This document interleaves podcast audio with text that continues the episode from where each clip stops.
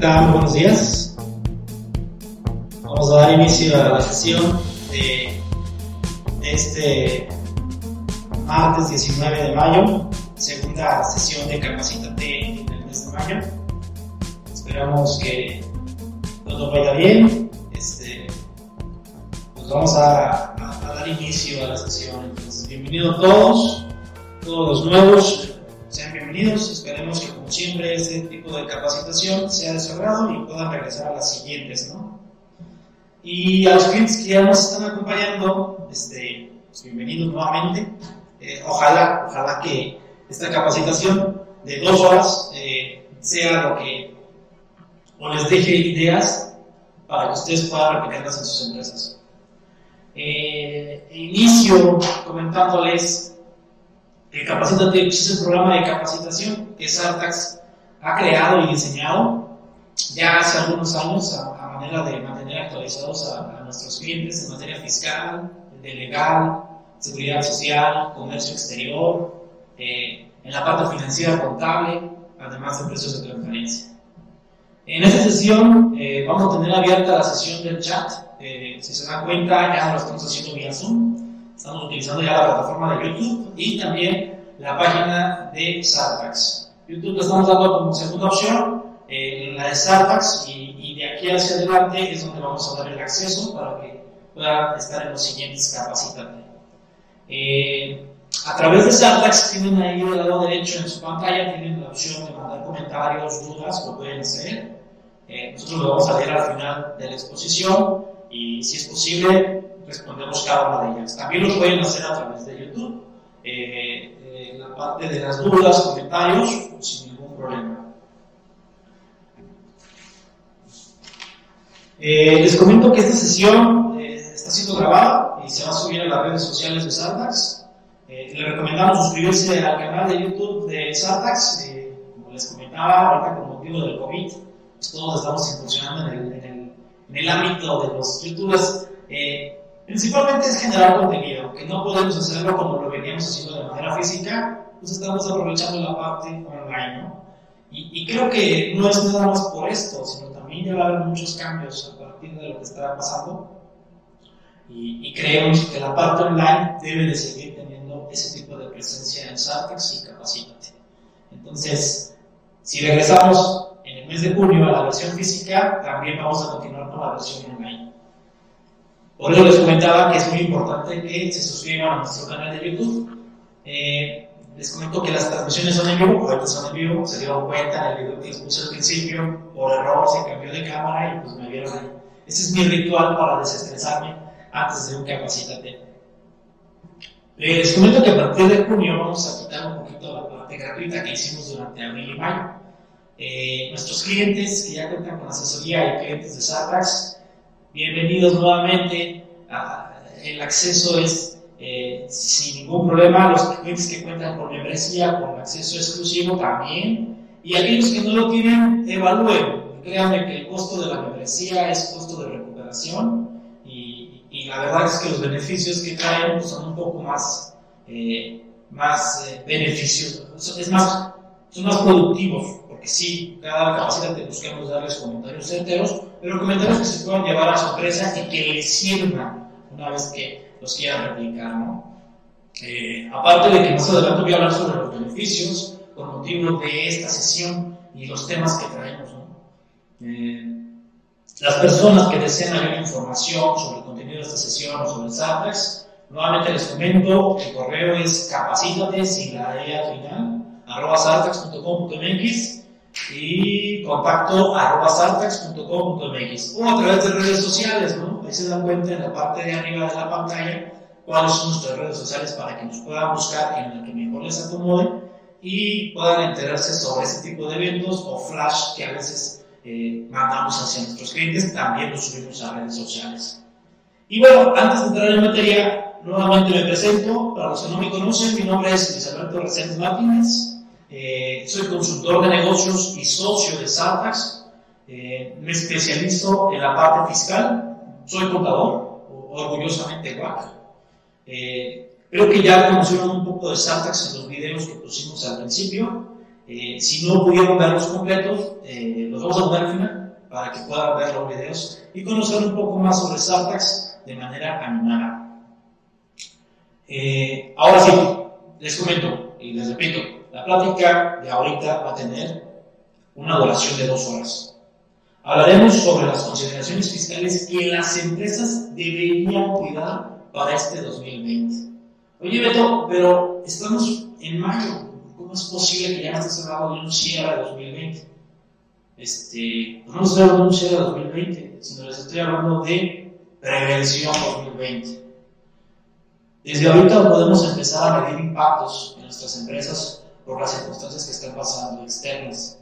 Eh, yo creo que si las autoridades fiscales lo están haciendo, ¿por qué las empresas no? Entonces esta sesión vamos a partirla en dos.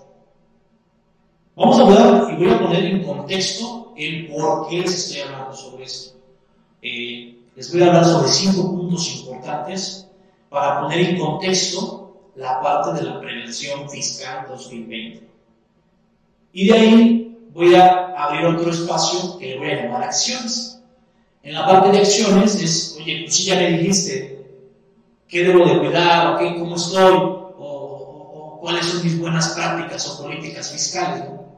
Ah, sí, pero donde veas debilidades o áreas de oportunidad, vamos a proponer forma de accionar, forma de, de, de, atacar esas, esas, esas áreas de oportunidad. Entonces vamos a dividirlo en dos. Y al final es un espacio de preguntas y respuestas, si es que las hay a través de YouTube o por la página de Capacítate, como les comentaba. Eh, déjenme ponerles la presentación que les traigo. Permítanme.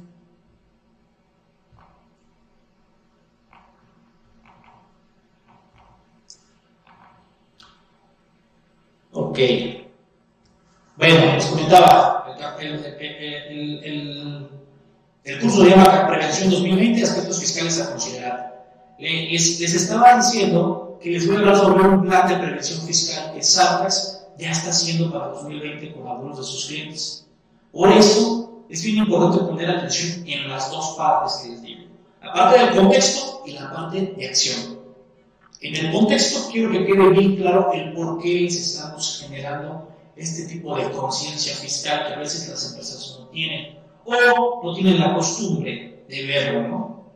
Así siempre el área de impuestos se deja un poco descobijada y, se vuelve muy visible solamente cuando hay revisión por parte de las autoridades, ¿no? Entonces es bien importante hacer ya un plan de prevención fiscal 2020, anticipándonos a todo lo que las autoridades fiscales ya nos han venido anticipando. Hay mensajes ya bien directos en donde te está diciendo, voy a llegar contigo. ¿Cuándo? No sé, pero voy a llegar contigo y te voy a fiscalizar. ¿Por qué? Pues ustedes saben, hoy en día tenemos muchos factores, muchos factores externos que las empresas no pueden controlar. Uno de ellos, ¿cuál es? El precio del petróleo. Ya lo había comentado en otra sesión. El precio del petróleo pues, puede encarecer nuestra moneda y por eso nuestra moneda está generándose en una devaluación un poco importante respecto al año pasado. Vean qué porcentaje se ha depreciado nuestra moneda y también vean sus estados de resultados, cómo se están comportando sus variaciones cambiarias. ¿no? Este, ahí es donde nosotros debemos de estar viendo, oye, pues qué factores externos me están, me están, me están pegando. ¿no? Eh, y, y por eso el plan de prevención fiscal 2020 quiere destacarles cuáles son aquellas características que hay que cuidar y considerar para después llegar a la parte de la acción. ¿Qué hacer? No, no esperamos a que llegue el SAT y nos diga, oye, la regaste, ¿no? No.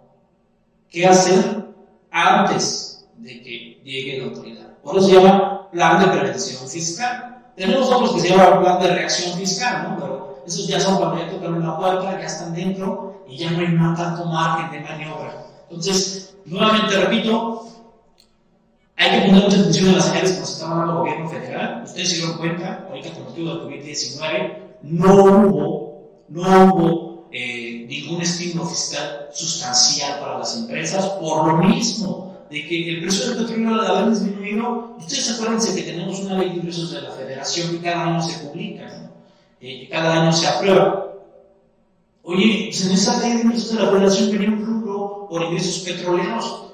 Ese rubro ya no puede ser rescatado más que con otro. El gobierno federal tiene que buscar cómo cubrir esos espacios en cuanto a ingresos. ¿Por qué? Pues porque tiene un presupuesto de egresos. Ese presupuesto de egresos pues tiene que cumplirlo bajo los ingresos, ¿no? No puede quedar en números rojos. ¿Y cómo? Pues la única opción es recaudación. Y por eso les estoy diciendo, ya hay mensajes muy claros de parte de las autoridades fiscales en donde siempre poner especial atención de que la autoridad va en algún momento a ser más intensa en cuanto a la parte de la fiscalización.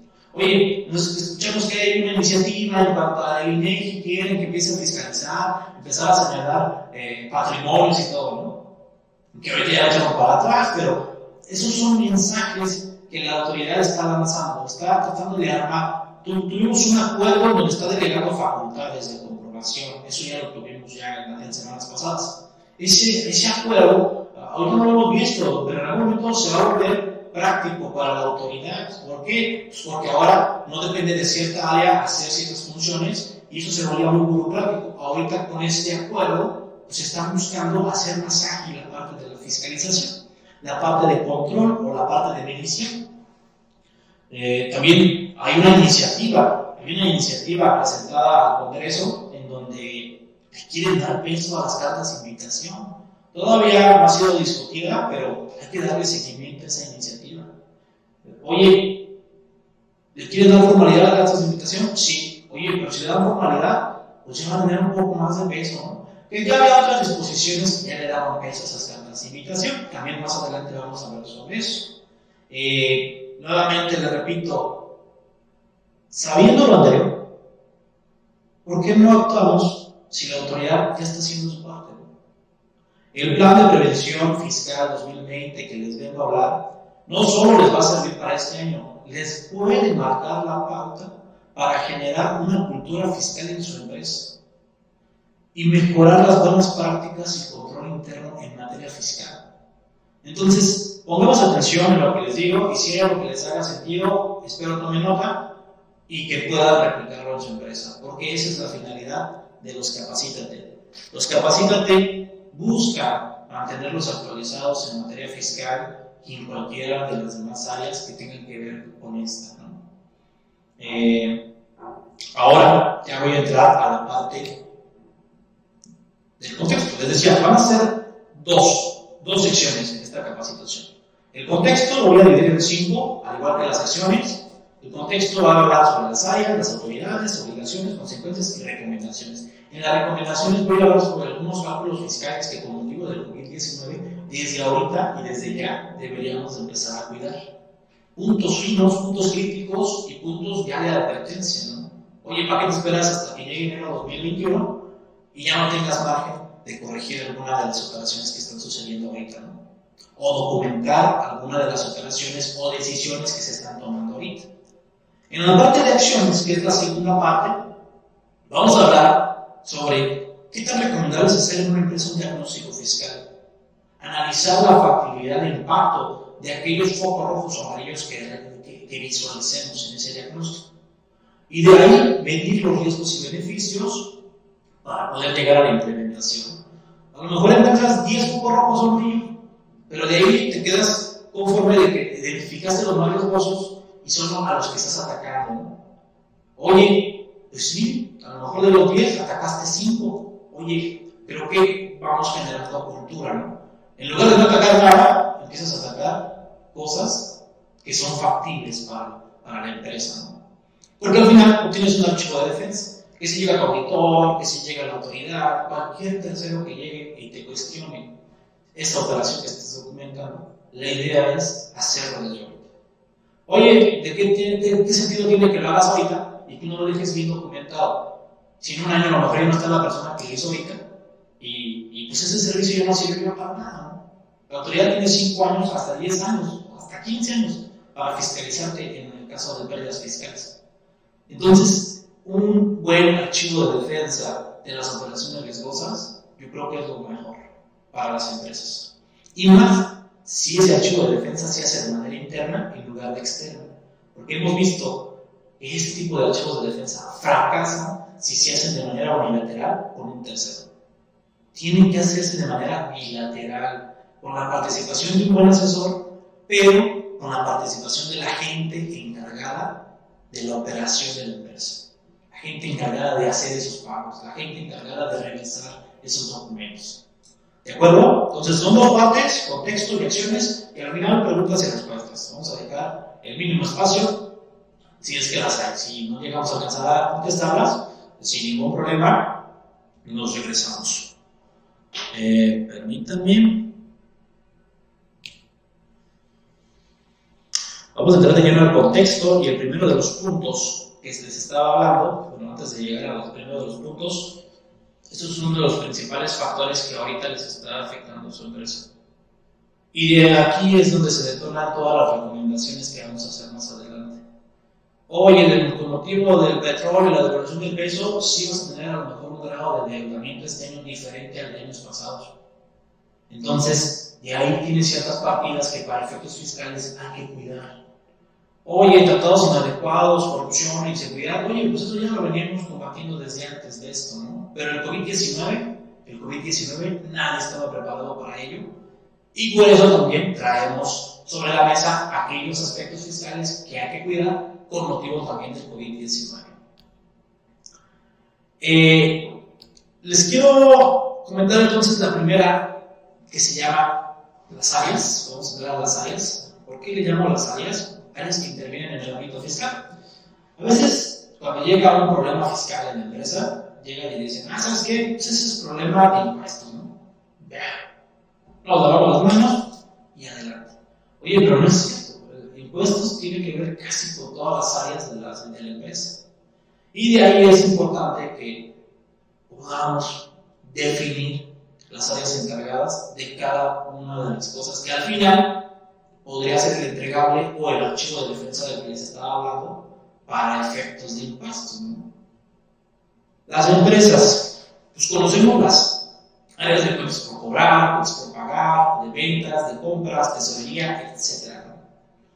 Finanzas es un área indispensable y se, indispensable para la obtención de información para el área de impuestos. Si finanzas no hace correctamente o, o, no proporciona la información adecuadamente, lo más seguro es que tus cálculos de impuestos no estén dando la información correctamente. Luego te das cuenta que te llega un auditor te llega una auditoría y, es, y ahí es donde ustedes dicen, ah, ¿sabes qué? Creo que sí lo estamos haciendo de la manera incorrecta. ¿no? Recursos humanos, oye, la nómina en algún momento es deducible, tiene que cumplir ciertos requisitos, ¿no? Y la nómina engloba muchas prestaciones, no solamente los sueldos como tal. El CFDI de nómina, los ajustes anuales, la parte de seguridad social, Infonavit, de, impuestos sobre nómina. Entonces, recursos humanos también debe estar muy de la mano del especialista de impuestos, aunque no lo crean. RH hoy en día tiene que estar muy consciente de lo que hace también impuestos. Oye, si impuestos hace una conciliación de CFDIs contra contabilidad, ¿por qué no hacerlo también de CFDIs de nómina, no? A mí también me sirve eso. Hoy en día ya no existe el anexo 1 de la DIN, y ese anexo 1 nos permitía de manera anual hacer un concentrado y revisar si hacía sentido o no mi, mi, nómina. Lo vieron hoy en, el, bueno, en este año del llenado de la declaración anual, pues la nómina es uno de los puntos que el SAT tiene que cuadrar. En cuanto a nómina exente grabada, el ISR retenido y enterado al SAT.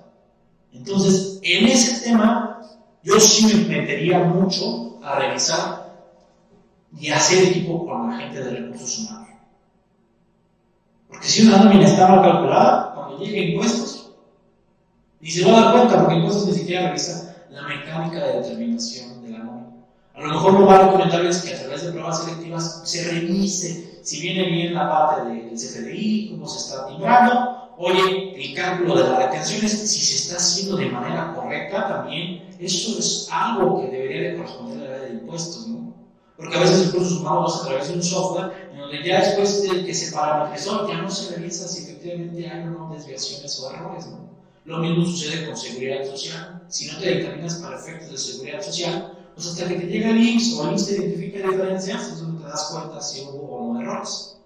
Comercio exterior, la parte de producción, almacén, ustedes van a dar cuenta si son eh, o tienen muchos saldos a favor y van de manera recurrente a solicitarlos.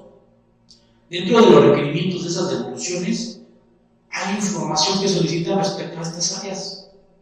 Entonces, no deben de ser ajenos a que en realidad impuestos tiene de estar ligado con estas áreas y estas áreas con impuestos.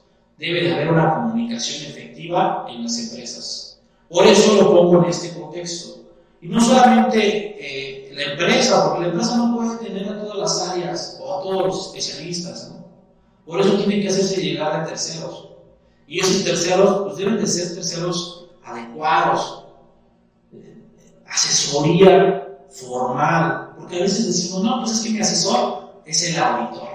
El auditor no tiene ni la obligación de ni siquiera tiene ese alcance. Entonces el auditor no va a tener esa, esa, esa, obligación de responderles cuando le preguntan. Y si les responde, les responde más a fuerza que de ganas. Y cuidamos a las espaldas, en donde la opinión que da va a ser la más conservadora. ¿no? Por eso es muy importante que tengan una muy buena asesoría, pero en cada uno de estos rubros, porque impuestos, les vuelvo a repetir, impuestos necesita a estos especialistas aparte. ¿No? Oye, comercio exterior tiene su especialista. Ok, está bien, qué bueno. Hay que empezar a evaluar qué tipo de especialistas tenemos, qué tipo de, de posturas tienen como firma, qué tipo de opiniones han otorgado, cómo es que se mueven en la parte de, sus comentarios o sus publicaciones, eh, la asesoría que les han dado hasta el momento, cómo se ha comportado, ha sido certera, no ha sido certera. Ese tipo de evaluación también es válida con los especialistas en la parte de asesoría. Por eso es muy importante que tengan un buen asesor en la parte legal, pero que esté comunicado con su asesor de inversión de transferencia y que también esté comunicado con su auditor y su asesor financiero y con la parte de impuestos. Si no tienen comunicación entre ellos, también es algo que, oye, si lo estamos pidiendo para las empresas, ¿por qué para los asesores no? Pero el asesor no puede meterse si la empresa no le da esa opción. ¿Sí? Entonces es bien importante tenerlos o con una sola firma o tenerlos en varias, pero sí tenerlos en comunicación Acuérdense la parte de independencia que un auditor debe de tener. ¿no? Si tienen al asesor con el auditor en la misma firma, pues hagas, porque son juez y parte. Digo, la buena práctica y la buena política fiscal, pues es que los puedan tener por separado. Oye, que el corporativo me lo exige. Oye, pues evalúa otras prácticas, como hoy en día las utilizan grupos grandes y empresas como las de ustedes. ¿Cuáles son? Pues un segundo asesor. Si ahorita mi, mi, mi, mi corporativo me exige que tenga a este asesor y yo no estoy a gusto con él, pues evalúa opciones que tengas con un segundo asesor. Y si esta persona te indica esto, confrontalas para que tú demuestres si de verdad es una asesoría efectiva o no si te sirve o no te sirve. El siguiente punto de la parte del contexto es las autoridades fiscales. Hoy en día tenemos una idea muy errónea de, ah, este, este, este asesor me habló y me, y, me, dio el beneficio fiscal esperado. ¿Cuál es? El no pago de impuestos. El no pago de crédito fiscal que tenía. Oigan, pues hay otro tipo de, de, de ahorros, ¿no? ¿Por qué? Pues si la autoridad fiscal, para efectos de su fiscalización, lo ven en cuanto, oye, le incrementé ingresos a este contribuyente, me cuenta para efectos de mi fiscalización. Le disminuí deducciones, igual. Le rechacé pérdidas fiscales, igual. Le rechacé saldos a favor, también. Oye, hice que pagara accesorios y recargos, también le cuenta. En el IVA, le determiné más actos, actividades grabados, o le quité acreditamientos de IVA, también eso le cuenta a la autoridad. Hice que lo que le estoy revisando en este año tenga consecuencias en los siguientes. Entonces, las autoridades fiscales hoy en día no dicen, ay, ¿sabes qué? Pues no me pagó impuestos, no me, no me no, no. No te pagó impuestos porque hiciste que amortizara más pérdidas de las que tenía, ¿no? Por eso no te pagó impuestos, eso le cuenta la autoridad. Oye, disminuir deducciones porque le encontré fallas en los requisitos de las deducciones. Eso es lo que quiero dejar claro, que hoy un ahorro en la parte fiscal no es que sea palpable o que sea tangible en la parte del dinero, en la parte económica. Oye, si hoy te estoy platicando sobre un plan de previsión fiscal 2020 y en 2023 llegan y te revisan este año del que te estoy hablando y en lugar de fijarte un crédito fiscal por tantos millones, fue del 10%. Oye, eso yo lo veía más como un costo-beneficio. Aparte de que mi empresa le empieza a meter una cultura fiscal que a la larga empieza a fortalecer tu control interno y empieza a dar ese tipo de cultura donde dices, oye, sabes las cosas, hazlas bien y hazlas con validación y hazlas con un buen y hazlas eh, siempre buscando la actualización, porque también las leyes fiscales se actualizan en cada momento. Ahora, ¿cómo hacen la fiscalización la? Pues hoy en día lo tienen a través de invitación, lo tienen a través de revisiones electrónicas, de gabinete, visitas domiciliarias, eh, con la sección del auditor, con las compulsas, a veces hacen compulsas a través de ustedes sobre sus clientes o proveedores. Eh, es importante tener en contexto la parte de la autoridad y estarnos anticipando a lo que la autoridad está haciendo. ¿Por qué? Porque pues, si bien saben que está haciendo la autoridad, pues entonces tendríamos que hacer algo para contrarrestar las acciones de la autoridad. Pero hoy en día estoy viendo que la mayoría de las empresas no están poniendo atención en ese aspecto. ¿Qué tan rápido sería para ti responder una carta de invitación si te cuestionan cinco años? Quisiera ver cómo la respondes también, dependiendo de qué tantas diferencias te han encontrado. Oye, ya dejar eso fuera, ¿no? Una revisión electrónica, los plazos son un poco más cortos. Y ya, cuando te llegan, pues ya no tienes opción de presentar ninguna complementaria. Todavía la gratificación sí. Por eso vuelvo a hacer nuevamente la sugerencia, el acuerdo. Aquí está el link cuando les compartamos la presentación. Aquí va a estar el link para que puedan ver este acuerdo. El acuerdo que les hablaba al principio, que es el de delegan facultades de comprobación. Y también está la iniciativa, la iniciativa que les platicaba, donde le quieren dar peso a las cartas de invitación. Les repito nuevamente los medios de contacto. Si es que creen que no tenemos su correo electrónico, mándenos uno a decapacítate.com.mx o al de contacto o a través de redes sociales. Hoy estuve en la sesión de, del 19 de mayo, me gustaría, mi correo está, los agregamos a la base y les mandamos la presentación. El material exclusivo solamente es para la gente con membresía y clientes con asesoría continua. Otro de los puntos es obligaciones fiscales. Oye, en obligaciones fiscales, pues sí, si ya conociste la parte de la autoridad, pues ahora conoce qué obligaciones tienes, ¿no? Y tienes vigentes. En la parte de emisiones FDIs tienes que saber cuáles son tus obligaciones tal cual, ¿no? ¿Qué tipo de FDIs emites? Eh, eh, ¿Qué requisitos debes de reunir? La temporalidad, este, qué tipo de información es la que viene ahí. Y, y esa información también, ¿cómo la usas, no? para efectos de impuestos. También tienes declaraciones de impuestos e informativas. Oye, se me pasó presentar esta informativa. Oye, no se te debe pasar porque eso en algún momento puede comprometer a tus operaciones en la parte fiscal. Requisitos fiscales, el más elemental. A veces un requisito de forma puede comprometer toda tu deducción. No de forma, no de fondo. Cuando a veces también los requisitos de fondo también cobran relevancia. Oye, pero no es la ley. Sí, pero el ya puede ver también esa parte de fondo. El pago de contribuciones, ¿no? No solamente hablas de ISR, sino de todas las demás contribuciones a las que está obligada tu empresa, si la está haciendo de manera correcta y en el tiempo adecuado. De ahí también tendrías que tener una cultura como obligación de la empresa, porque eso a veces no es una obligación, pero sí debería ser una obligación y debería estar fijada en el calendario de la empresa, en donde de manera trimestral, tú como eres de impuestos, me debes identificar tres riesgos que la empresa tiene en la parte fiscal.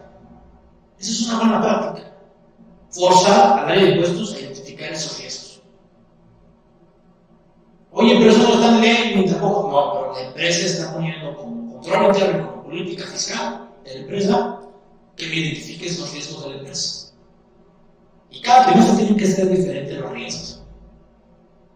Esa es una idea que les estoy dejando y que a veces les puede eh, levantar. A veces no levanta la mano a nadie de impuestos porque no, no van a hacer caso, ¿no? Oye, y si la levantara cada tres meses y ustedes consultaron con sus asesores y de ahí empezamos a generar ideas en donde puede haber a lo mejor beneficios o puede haber eh, o evitar algún problema futuro. Identificación de oportunidades. Si tú identificas riesgos, pues también en el momento que estás identificando riesgos, también puedes identificar oportunidades. De manera trimestral, identifícame tres riesgos identifícame dos oportunidades para la empresa. Ah, caray, esto no lo ves en cualquier empresa, ¿no? Ni tampoco un asesor me lo propone. Pues acá se los está proponiendo. Y la verdad es que es una muy buena práctica. No tengo área de impuestos. Ah, pues sí, pues existe entonces a tu asesor. A ver, tu asesor, dame un poco de, asesoría adicional, si así lo quieren llamar, o un poco de, de, de luz respecto a cómo me ves como empresa y qué me sugieres para efectos fiscales. Y de ahí pues vas a tener que tener también una evaluación y costo-beneficio en toma de decisiones. Para que puedas tomar decisiones, tuviste que haber pasado por las otras seis. ¿De acuerdo? Muy bien. Voy a eh, hablar ahora sobre consecuencias fiscales. Ya pasamos por los otros puntos, las consecuencias fiscales, pues también es importante que las conozcamos. ¿no? La parte económica, ya de cajón ya saben que son accesorios. Actualizaciones, recargos y multas. ¿Sí? Por cualquier cosa hay multa. Y más si lo sabes, pues esa multa te va a valer más. La actualización también. Y los recargos, oye, los recargos son caros. Este, también tenemos, aparte de tiempo adicional y extraordinario, oye, por no cuidar bien eh, los tiempos, eh, simplemente, o, por no cuidar bien los puntos desde ahorita, cuando llega una revisión, pues la empresa le tiene que invertir más tiempo. Primero, para recordar qué fue lo que pasó en ese año. Y en segunda, pues para ver qué tenemos y qué no tenemos, y, qué, y, y cuál es el plan para reaccionar. Y también pues, una posible deducción para efectos de ISR, un acreditamiento para IVA, este, igual una acumulación para ingreso o un acto de actividad grabado para IVA, adicional a lo que ya traen. ¿no? Esa es la parte económica, pero también tenemos en la parte administrativa. Acuérdense que no cumplir con las, con las obligaciones fiscales hoy en día, pues eso puede llegar hasta la responsabilidad penal. Imagínate que llegue la empresa, agarra al representante legal y le diga, vente, vámonos, ¿a dónde? Vas a estar en prisión preventiva. ¿Por qué? No, pues porque pasó esto. Ah, caray, eso lo estaba cuidando el contador. No parece. Se lo advertimos, pero no quiso tomar cartas en el asunto. También hay que conocer la responsabilidad que tiene la empresa y sus representantes legales. Y hay que hacérsela saber. Imagínate que el representante no sabe que se va a quedar como que a la cárcel.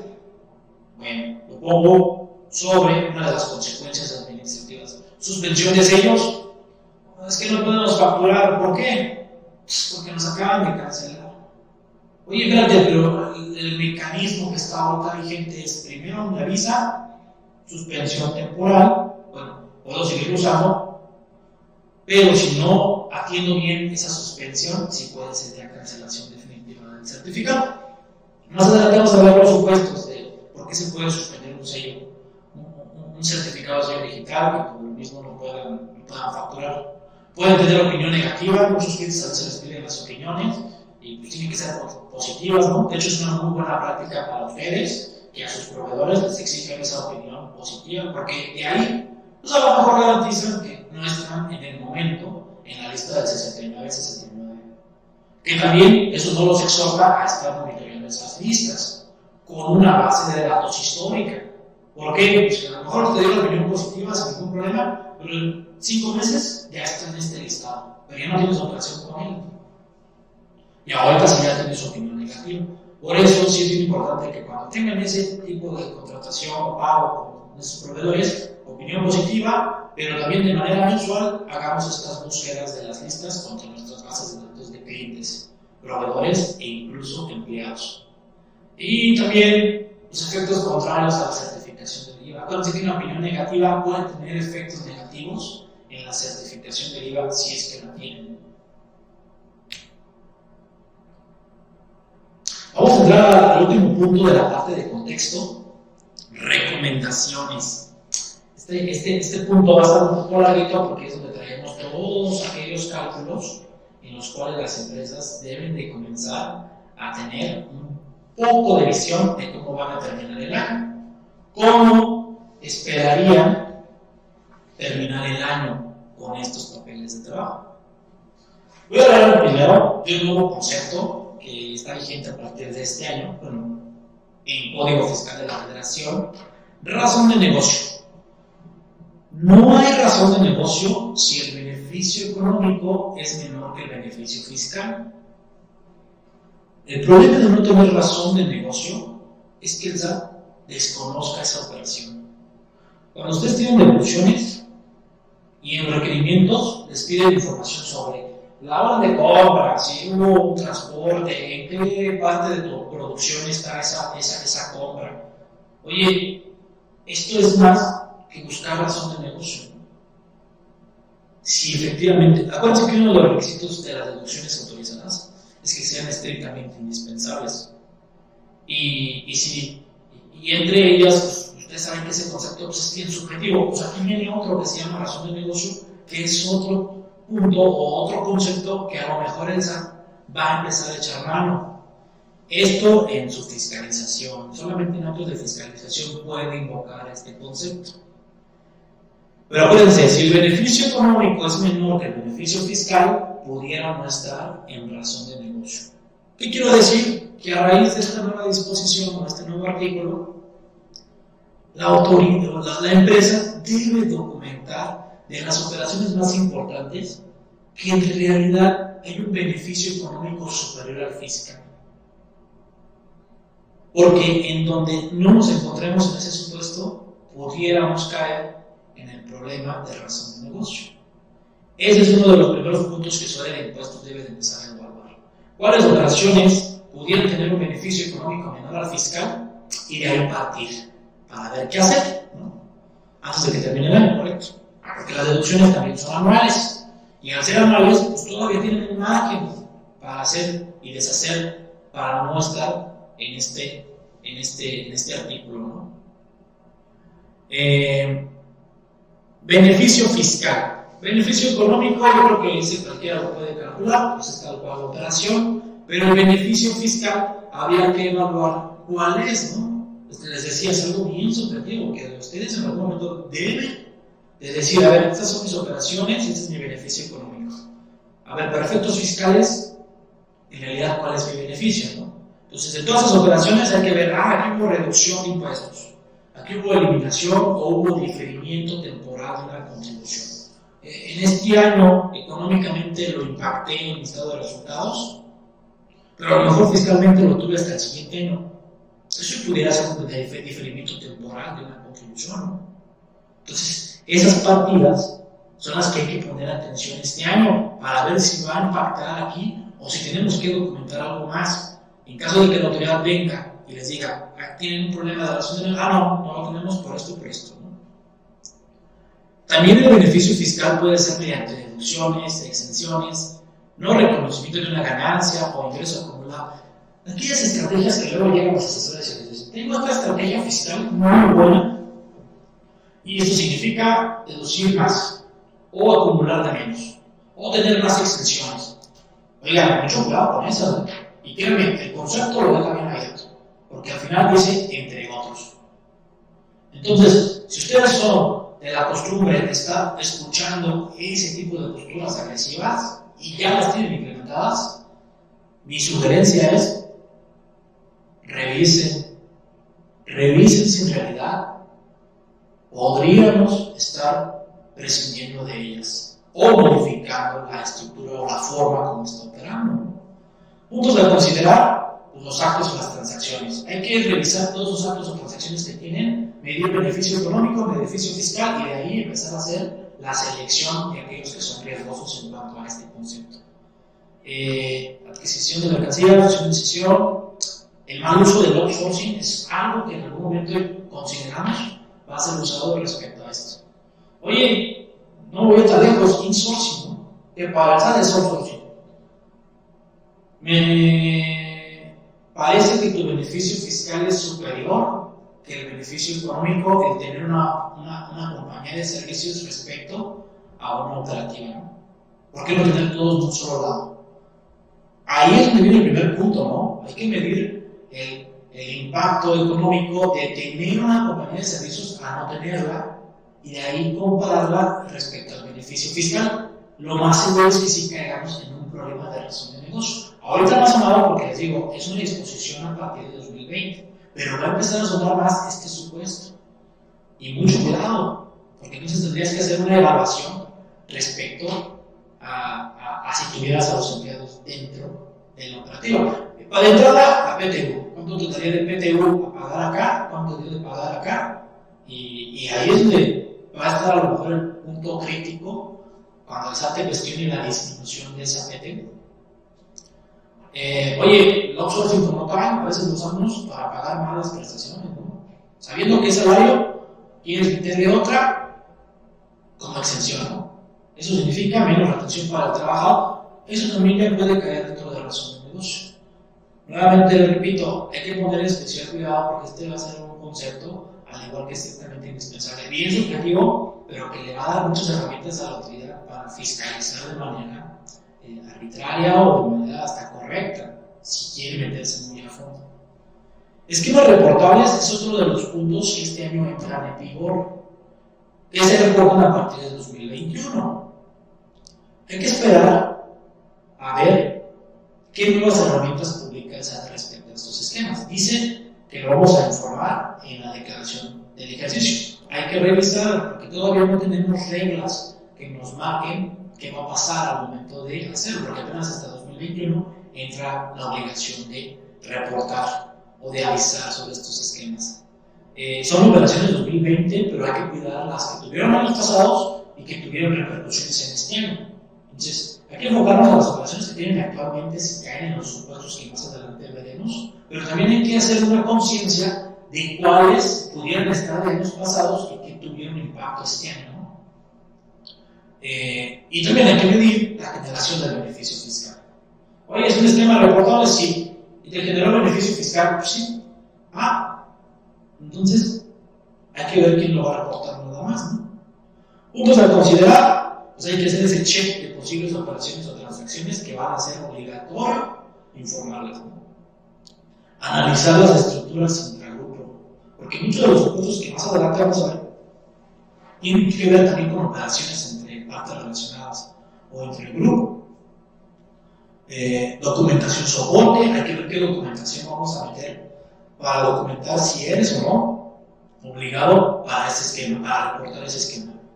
Eh, confirmar operaciones e impuestos. Oye, confirmar operaciones, sí. Si tú le pagas a alguien en el extranjero, la buena práctica es confirmar a través de si lo va a grabar ese pago, la simetría fiscal, para evitar otros conceptos que también más adelante vamos a hablar. A eso me refiero con confirmar las operaciones y los impuestos. Oye, te estoy reteniendo tanto impuesto, pero allá cuánto pagas, ¿no? ¿Y cuál es la tasa que utilizas? ¿Y cuál es el fundamento entre ¿Sí? La famosa carta jurada se puede hacer con varios de los puntos que tiene el código que deben de documentar, como buena práctica. Al final les voy a decir ¿qué tanto debe de traer esa famosa carta jurada? Les digo, ¿quién va a estar obligado a reportar? ¿Quién va a estar obligado a reportar? ¿Yo como empresa o mi asesor? Pero alguien tiene que reportar. Entonces, los asesores también tienen que hacer algo en donde tienen que decir, yo estoy con esta empresa y estoy identificando que tiene esta postura, yo se la di, yo tengo que informar. Y tienen que sentarse con ustedes y decirles, es mi obligación informar sobre esto. O dime si tú lo vas a informar es nada más de comunicarnos, pero sí alguien debe de informar. ¿Por qué? Pues porque las infracciones y pues sí ya vienen un poco altas, ¿no? Hasta de 20 millones de pesos. Digo, no las hemos visto porque todavía no entra en vigor la obligación de hacer o reportar, ¿no? Pero créanme que a principios del siguiente año esto va a empezar también a sonar, al igual que razón de negocio. Todavía no, pero ya no tarda en empezar a sonar por la intensidad que le está agregando el SAT a sus actos de fiscalización. Se van a acordar de mí cuando lleguen y les empiecen a invocar esa disposición, el 5A del Código Fiscal de la Federación. Los supuestos para reportar. Primero, voy a hablar de uno por uno, a la vez que vienen recomendaciones, pero las voy a dar muy resumidas para no aventarnos mucho en esta, en esta diapositiva. Se evita el intercambio de información. Oye, el no presentar de manera correcta una informativa o presentarla incompleta debería caer en este supuesto. El intercambio de, información entre autoridades de un país o de, dos países o demás. Entonces, desde ahí, volvemos a lo que habíamos dicho desde el principio, identificación de obligaciones fiscales. Y de ahí conocer si estás presentando bien las cosas o no, incluyendo las informativas. Eh, con entidades transparentes, que les comentaba hace rato. Deben de documentar todos aquellos pagos al extranjero, que efectivamente esos pagos son grabados en el país de residencia de la persona beneficiaria de ese pago. Validar que se haga el pago directamente en la cuenta bancaria de esa persona.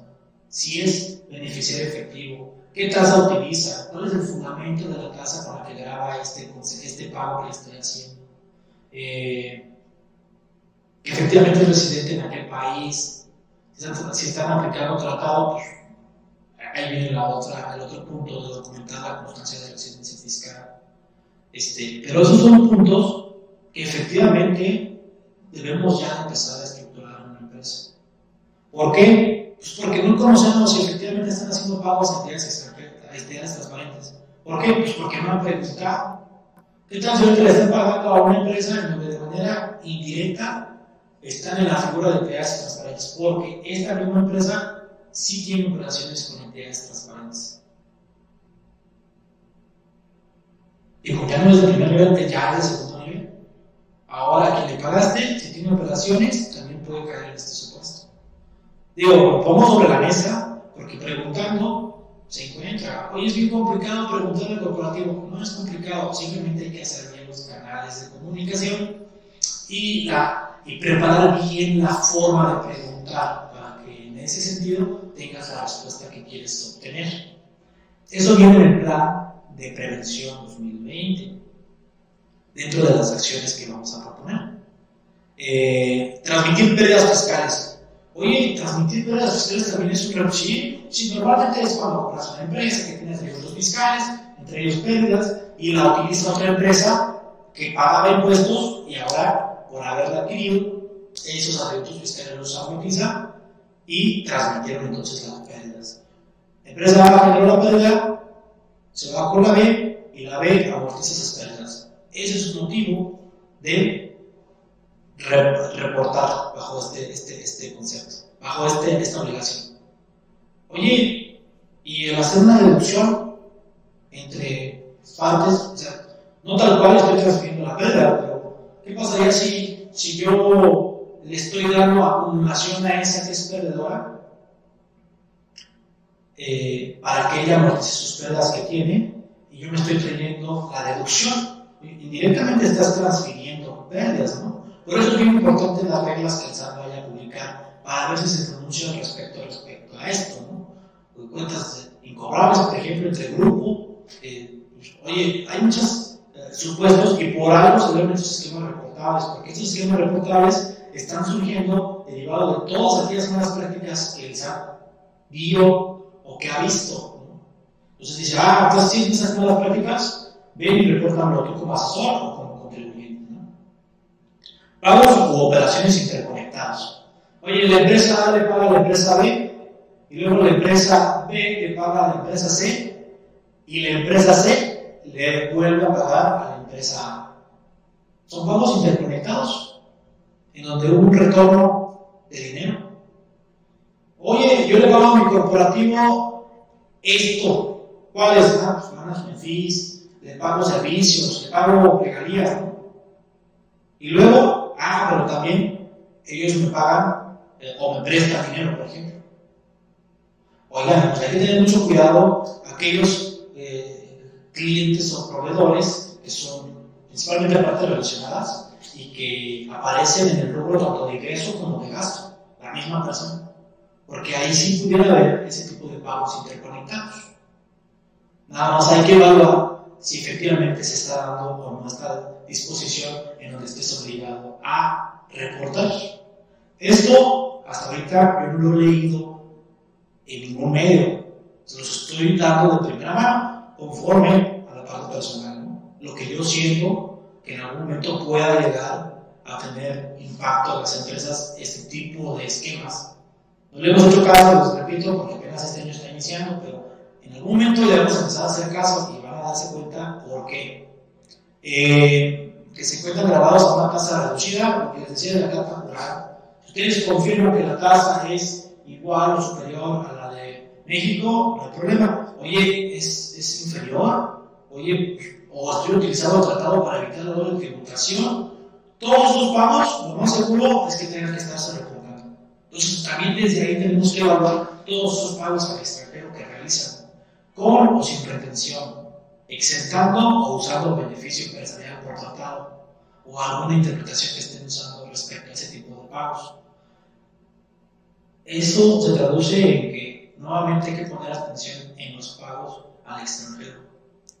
Operaciones con partes relacionadas que transmitan activos, se transmitan o concedan el uso o goce temporal de bienes y derechos sin nada a cambio. A veces las empresas que tienen compañía de servicios, acá tienen a los empleados de servicios y la operativa tiene todo lo demás, los activos. Oye, pero no tiene empleados la operativa, no. ¿Y por qué tiene el equipo de cómputo, por ejemplo? Si quien lo está usando es la de servicios, o la de servicios le paga algo a la operativa por el uso de ese tipo de cómputo. Es más, ¿por qué no está deduciendo la operativa ese equipo de cómputo? ¿Qué no lo debería deducir? La, la de servicios, porque para ella es estrictamente indispensable. Oye, eh, ¿por qué no le paga nada de servicios un domicilio fiscal que la operativa no? Este tema, todos los que tienen estructura de compañía de servicios operativa, lo más seguro es que les va a alcanzar. Y entonces ahorita tenemos también que empezar a evaluar si efectivamente nos va a tocar reportar sobre esta, estas operaciones. ¿no? Y entre otras, ¿no? beneficiario efectivo, les comentaba. Eh, aquí hay otro, el, el penúltimo. Operaciones donde hay una diferencia superior entre el 20% entre lo contable y lo fiscal. 20% entre lo contable y lo fiscal. Ahorita sus conciliaciones contables fiscales, sus papeles de trabajo deben de cambiar y deben de considerar esa comparación si es que no la tenían. Muy similar a lo que hace hoy en día el dictamen fiscal, que comparan el año pasado con este y saca diferencias y mide hasta porcentaje. ¿no? Y todas aquellas que rebasan cierto porcentaje hay que meter una explicación. Pues aquí va a ser algo igual. Hay que hacer un comparativo de conciliación contable fiscal o de las operaciones de deducciones y de ingresos, contable contra lo fiscal, y de ahí empezar a identificar qué partida tiene más del 20% de diferencia. ¿Por qué? Porque lo más seguro es que les va a tocar reportar. Entonces, si ustedes pensaban que no les va a alcanzar esta disposición, sí les va a alcanzar. Desafortunadamente les va a alcanzar en la. Y más porque la mayoría de los participantes, de las personas que están ahorita conectadas, son, tienen transacciones internacionales, son transnacionales. Entonces, la mayoría de esas operaciones. ¿Cuál es la culpa? La culpa es de aquellos que saben mal ese tipo de esquemas o ese tipo de pagos. Este, recuerden, nuevamente, las multas son de alrededor de 20 millones de pesos. Por eso es importante eh, empezar a ver si efectivamente tenemos no la obligación de reportar. Otro concepto es pago pasivo. Oye, ahorita a lo mejor las empresas por el COVID-19 estamos pasando por un problema de financiamiento, de flujo de efectivo. Entonces, una de las opciones que les estamos proponiendo es pagar impuestos en parcialidades o diferidas. Ya en la resolución nacional fiscal ya consideran algo. Pero si no, aquí está la parte general. Y también les estamos apuntando la ficha, el link. El link para que ustedes puedan ir a la ficha del SAT y ver qué necesitan para pago parcialidades o diferido. Lo que quiero destacar de esta diapositiva es que pues, es, es flujo. ¿no? ¿Generan actualizaciones y recargos? Sí. Comparen lo que les costaría hacer esto contra lo que les está costando ahorita solicitar un préstamo, por ejemplo. Y si la tasa es mejor con el banco, pues adelante, ¿no? Pero ¿y si es mejor con el SAT? Pues adelante también. Es una alternativa, la pongo sobre la mesa y si no la han visto, sin problema les podemos dar más detalle. Eh, saldos a favor de empresas. Oye, pues para qué estás pidiendo prestado o porque tienes un problema de flujo, si traes saldos a favor. Lo ideal es empezar a hacer un buen plan para obtenerlos de devolución o si te dan un prestado a cargo, pues utilizar una compensación, lo que queda de la compensación. ¿no? Acuérdense que está eliminada la compensación universal, pero que los pagos que son hasta 2018 todavía los puedes usar contra distintos, distintos impuestos, pero que sean propios. Este, eh, pero mm, hay que ver si están obligados o no a presentar el aviso de compensación. En algunos casos ya no están obligados al aviso de compensación, en otros sí. Eh, hay que ver también la parte de actualizaciones y recargos, ¿no? Cuando tú compensas un impuesto anterior respecto al, al, impuesto a cargo que es posterior, este, el impuesto a favor debe ser anterior al impuesto a cargo. Pues tienen la opción a través del reglamento de código de no generar cargo, ¿no? Ahí hay un beneficio. Y también la actualización, pues actualizas el impuesto a cargo, a favor, perdón, y actualizas el impuesto a cargo, si es que tienes, este, y ahí también se puede matar ese efecto económico. Lo importante se traduce en flujo de efectivo. Utilizar la compensación de manera adecuada todavía se puede, nada más hay que revisar en qué supuestos se encuentran. ¿no? Y acuérdense que compensación les pueden requerir la contabilidad electrónica, las pólizas adicionales. Mm, en saldos a favor, lo más importante antes de que vayan por el trámite de saldos a favor, integrar las operaciones. ¿Por qué? Porque se vuelve que vayas, intentes la devolución y que por no haber cuidado ese saldo a favor, por no haber revisado bien, que vaya a pruebas, este, te tengas que desistir y volver a reiniciar el trámite, ¿no? Porque está mal tu saldo a favor. Entonces, lo ideal es que antes de que vayas, hagas una revisión. Te anticipes a los requerimientos de información que puede tener autoridad. En SATAS tenemos ya identificados esos puntos. Desde antes de que vayamos por la solicitud, nuestro trabajo es empezar a a esos requerimientos. Y si llega un requerimiento, ese requerimiento se va a extender de volada. ¿Sí? Si viene bien extenso, pues a lo mejor ya documentamos un 50% como mínimo de información. La comunicación con las autoridades también es bien elemental. Nos ha tocado que tengamos saldos a favor solicitados y que en algunos casos no haya requerimiento. Forma. Porque la gente del SAT a veces, ah, es que esto me hace falta, mándalo, ¿no? Esto me hace falta. A veces es conveniente eso porque le ganas tiempo y evitas un requerimiento y dejas que los tiempos corran su curso sin requerimiento, es decir, la devolución puede ser más rápida. Las comunicaciones con la autoridad, si eres nuevo y vas a entrarle de nuevo, eh, vas a entrarle por primera vez a las devoluciones lo más recomendable es que vayas con autoridad y te presentes de manera personal, si no se puede de manera electrónica, pero que conozca tu empresa, que conozca por qué se genera tu saldo a favor, que conozca cuál es tu intención. Y de ahí créanme que sirve porque después, cuando ya ingresa los saldos, puedes tener una respuesta muy positiva. Hay gente de edad que es bien cerrada, pero hemos logrado que se abra. Lo hemos, hemos querido traer a, a, a Sardax, aquí Capacítate, pero no se ha dejado, por lo mismo que son bien cuadrados. Quieren ahorita hacerlo como el colegio de contadores, no. Pero afortunadamente hemos tenido otras instituciones como la Pradecom, que también este, sirven. Más adelante hablamos sobre ellas también. Hay que hacer un plan de ataque de esas devoluciones, de esos saldos a favor. Hay que cuidar también los complementos de pago. O sea, ya también está fiscalizando a través de los complementos. Si no tienes el complemento de pago de una factura de ingreso, pues con la pena, pero no tienes el CFDI completo, no tienes todos los requisitos y eso ya está comprometido. Si no tienes la cultura de revisar si de todo tu CFDI es mínimo de los de ingreso, tienes los complementos de pago, pues ten cuidado porque también hay un riesgo, un foco rojo. Actualizaciones de intereses, también. Si te van a devolver, que te devuelvan como debe de ser. Y también con actualizaciones de intereses. Y si no, vamos y nos peleamos, que te devuelvan lo que te tengan que devolver. Suspensión de sellos digitales. Certificado de sello digital. Señores, el certificado de sello digital sirve para facturar. Y este año agregan nuevos, nuevos supuestos por los cuales te pueden suspender tu sello. Lo importante es que consideren Primero te suspenden, pero puedes seguir usando. Pero si no contestas de manera adecuada el motivo por el cual te lo suspendieron, puede quedar cancelado de manera definitiva. Los supuestos que son es omisión de declaración anual. Si no declaraste la si no hiciste la declaración anual a tiempo y estás fuera de un mes, lo más seguro es que puedas estar suspendido respecto a los ellos. Oye, apenas tengo dos días que presenté la declaración, a lo mejor ni siquiera te avisan sobre esto, ¿no? Otra de las cosas es omisión de presentación de declaración mensual de dos o más. Muchos clientes estaban viendo la opción de caer en la informalidad y empezar a pagar los impuestos de manera inadecuada. Eso no lo sugerimos nosotros. Este, yo creo que sale más caro eh, la corrección o caer en la informalidad que llegar con un buen asesor y tomar buenas decisiones.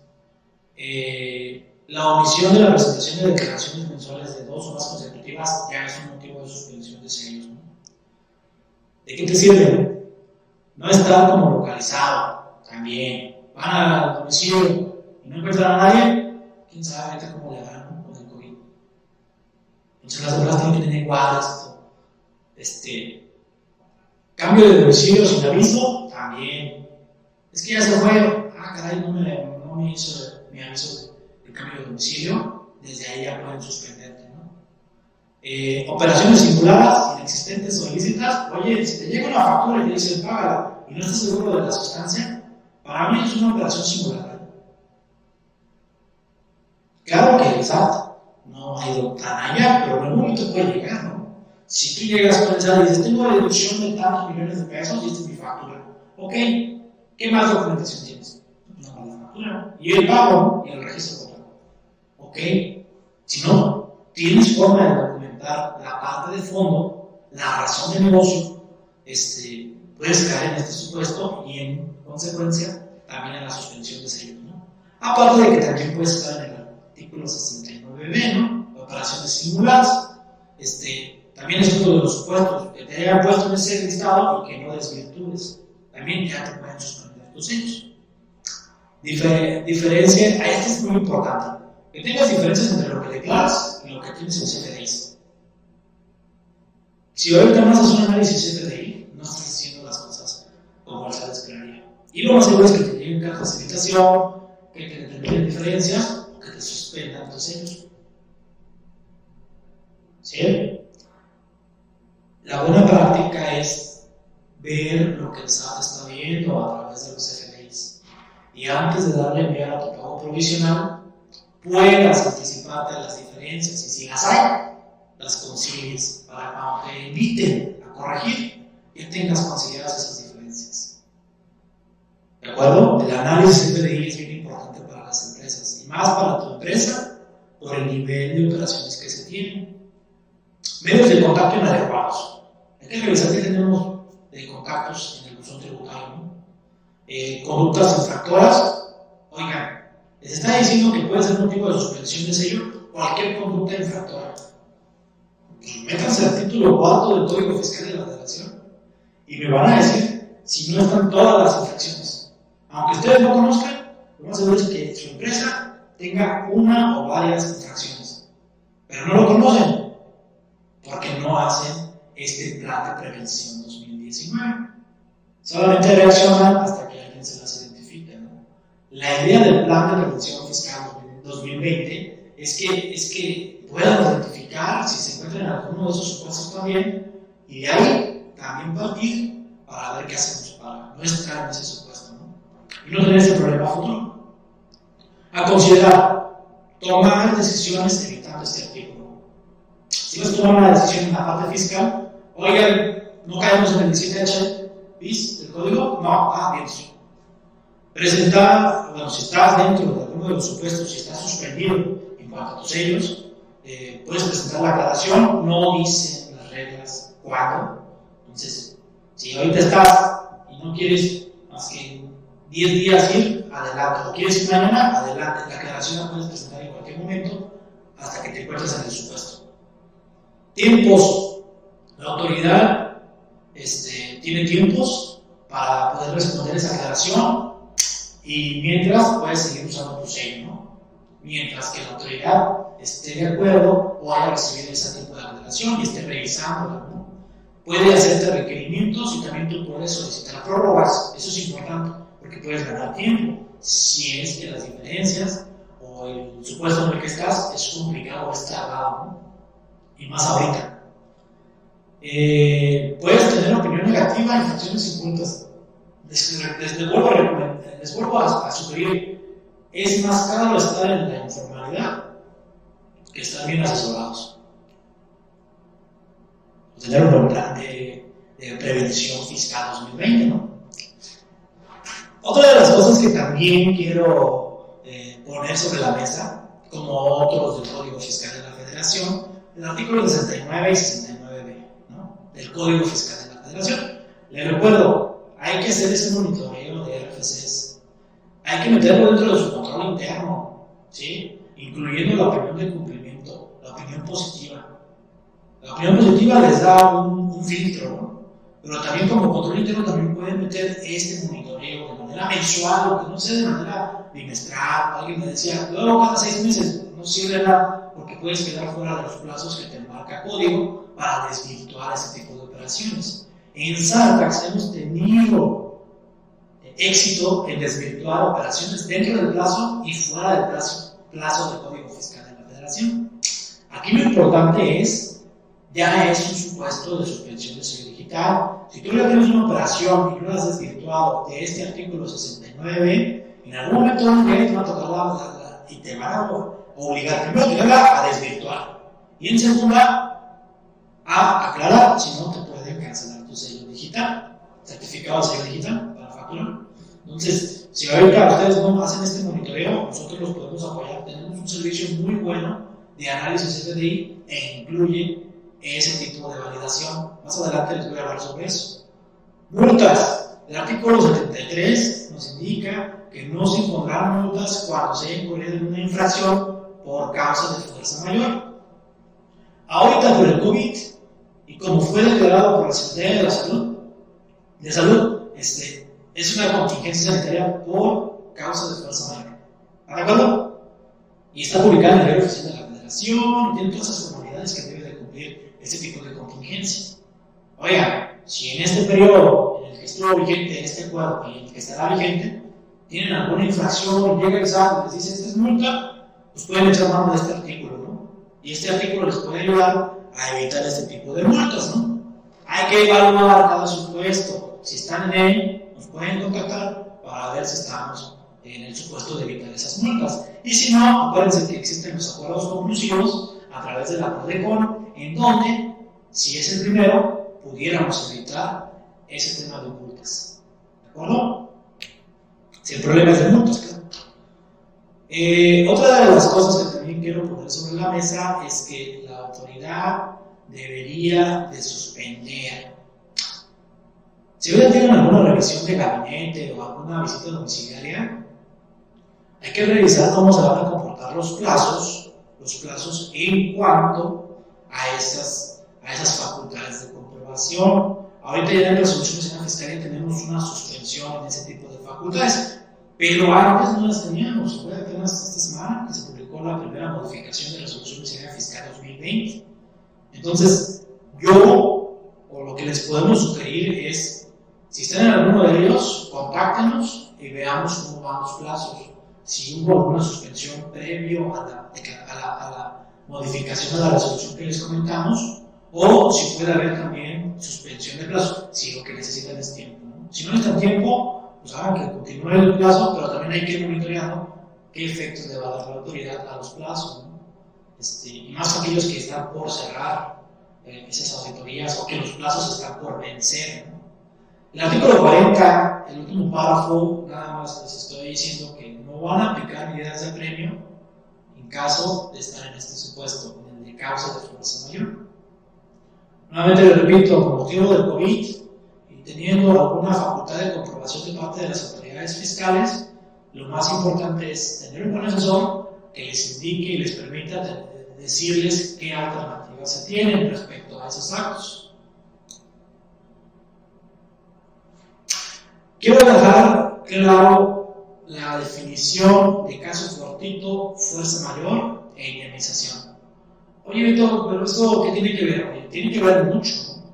En este periodo que hemos tenido de ausencia y de distanciamiento, hemos tenido también que dejar de pagar algunas obligaciones, hemos tenido que hacer pagos adicionales, hemos tenido que hacer acciones que no traíamos antes en la, operación normal de la empresa. ¿Cómo o por qué? Pues por, fuerza mayor, ¿no? El COVID nadie lo tenía, lo tenía presupuestado. Es más, no fue ni siquiera eh, en eh, consecuencia de, de, una acción de las empresas. Es algo que es global y que no es responsabilidad de alguna de las empresas que están ahorita participando. Por eso es bien importante porque a raíz del concepto donde se encuentre ese tipo de pagos o ese tipo de operaciones que tuvieron, es en donde vamos a llegar a la parte fiscal. ¿Cómo lo vas a deducir? Si lo vas a deducir como pérdida por fuerza mayor, como indemnización, como pena convencional, si va a ser no deducible por alguno de esos conceptos. Por eso es bien importante tener esa tableta, porque esa tableta les hace la diferencia entre caso fortuito y fuerza mayor. Código Civil Federal nos indica una definición de caso fortuito y fuerza mayor. Acontecimientos imprevisibles o que no se pueden pronosticar. Eso es caso fortuito. Fuerza mayor, acontecimientos inevitables. Oigan, pues el COVID era inevitable, ¿no? Y llegó. Eh, caso fortuito, ajenos al ser humano, eh, relacionados con la naturaleza. Interviene el ser humano. Pues esto tiene un impacto en el ser humano. Yo creo que por eso se fue por la parte de fuerza mayor la Secretaría de Salud y por eso declaró la contingencia sanitaria. Eh, no es imputable al afectado o a las partes que intervienen, ¿no?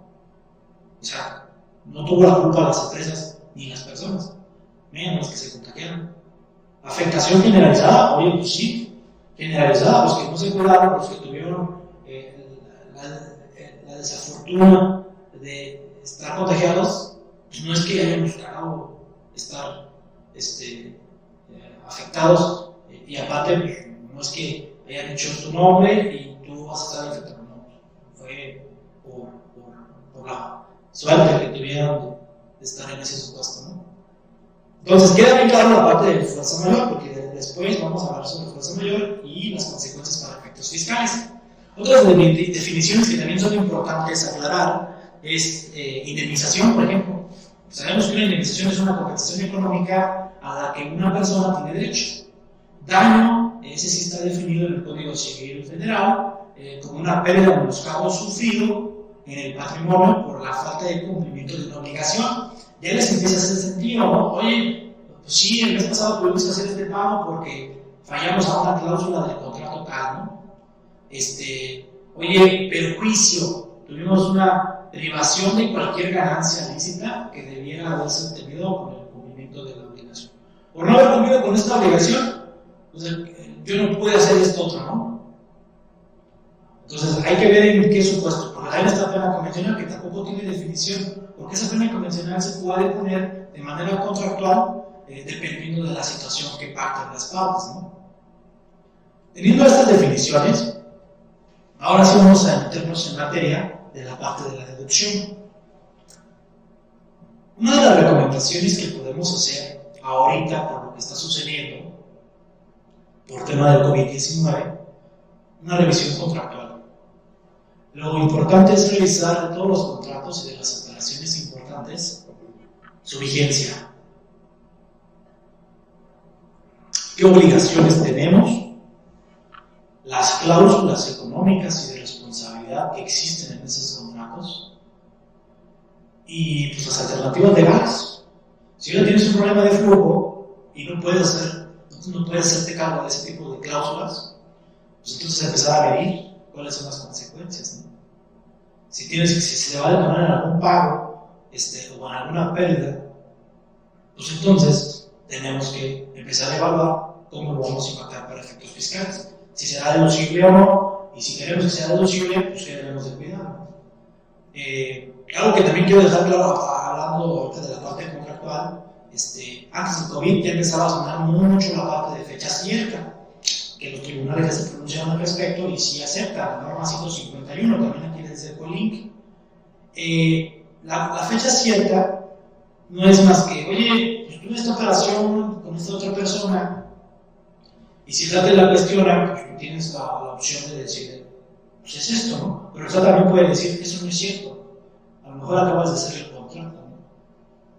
Entonces la fecha cierta lo que le va a permitir es, mira, aquí está, y un tercero me lo validó y dijo, sucedió hoy, a esta hora, con esta fecha. Eso puede ser a través de un notario público o puede ser a través de la norma 151, ¿no? con certificados como la de firma. Pueden firmar esos documentos y pueden darle fecha cierta a esos documentos. De hecho, déjenme les muestro. Más o menos así queda un documento firmado de manera electrónica con esta norma 151. Ustedes, ustedes se dan cuenta que les estoy señalando de rojo el tema de la fecha, el tema de la hora, el certificado, qué documento, porque aparte de esta impresión, obtienen un documento electrónico que está encriptado a través de, su, de la firma electrónica, este, por la seguridad que necesitan las autoridades para que cuando quieran darle certeza, porque pues esto lo puede editar, ¿no?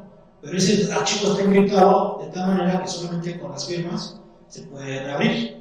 Y se puede abrir lo mismo dando certeza a la fecha.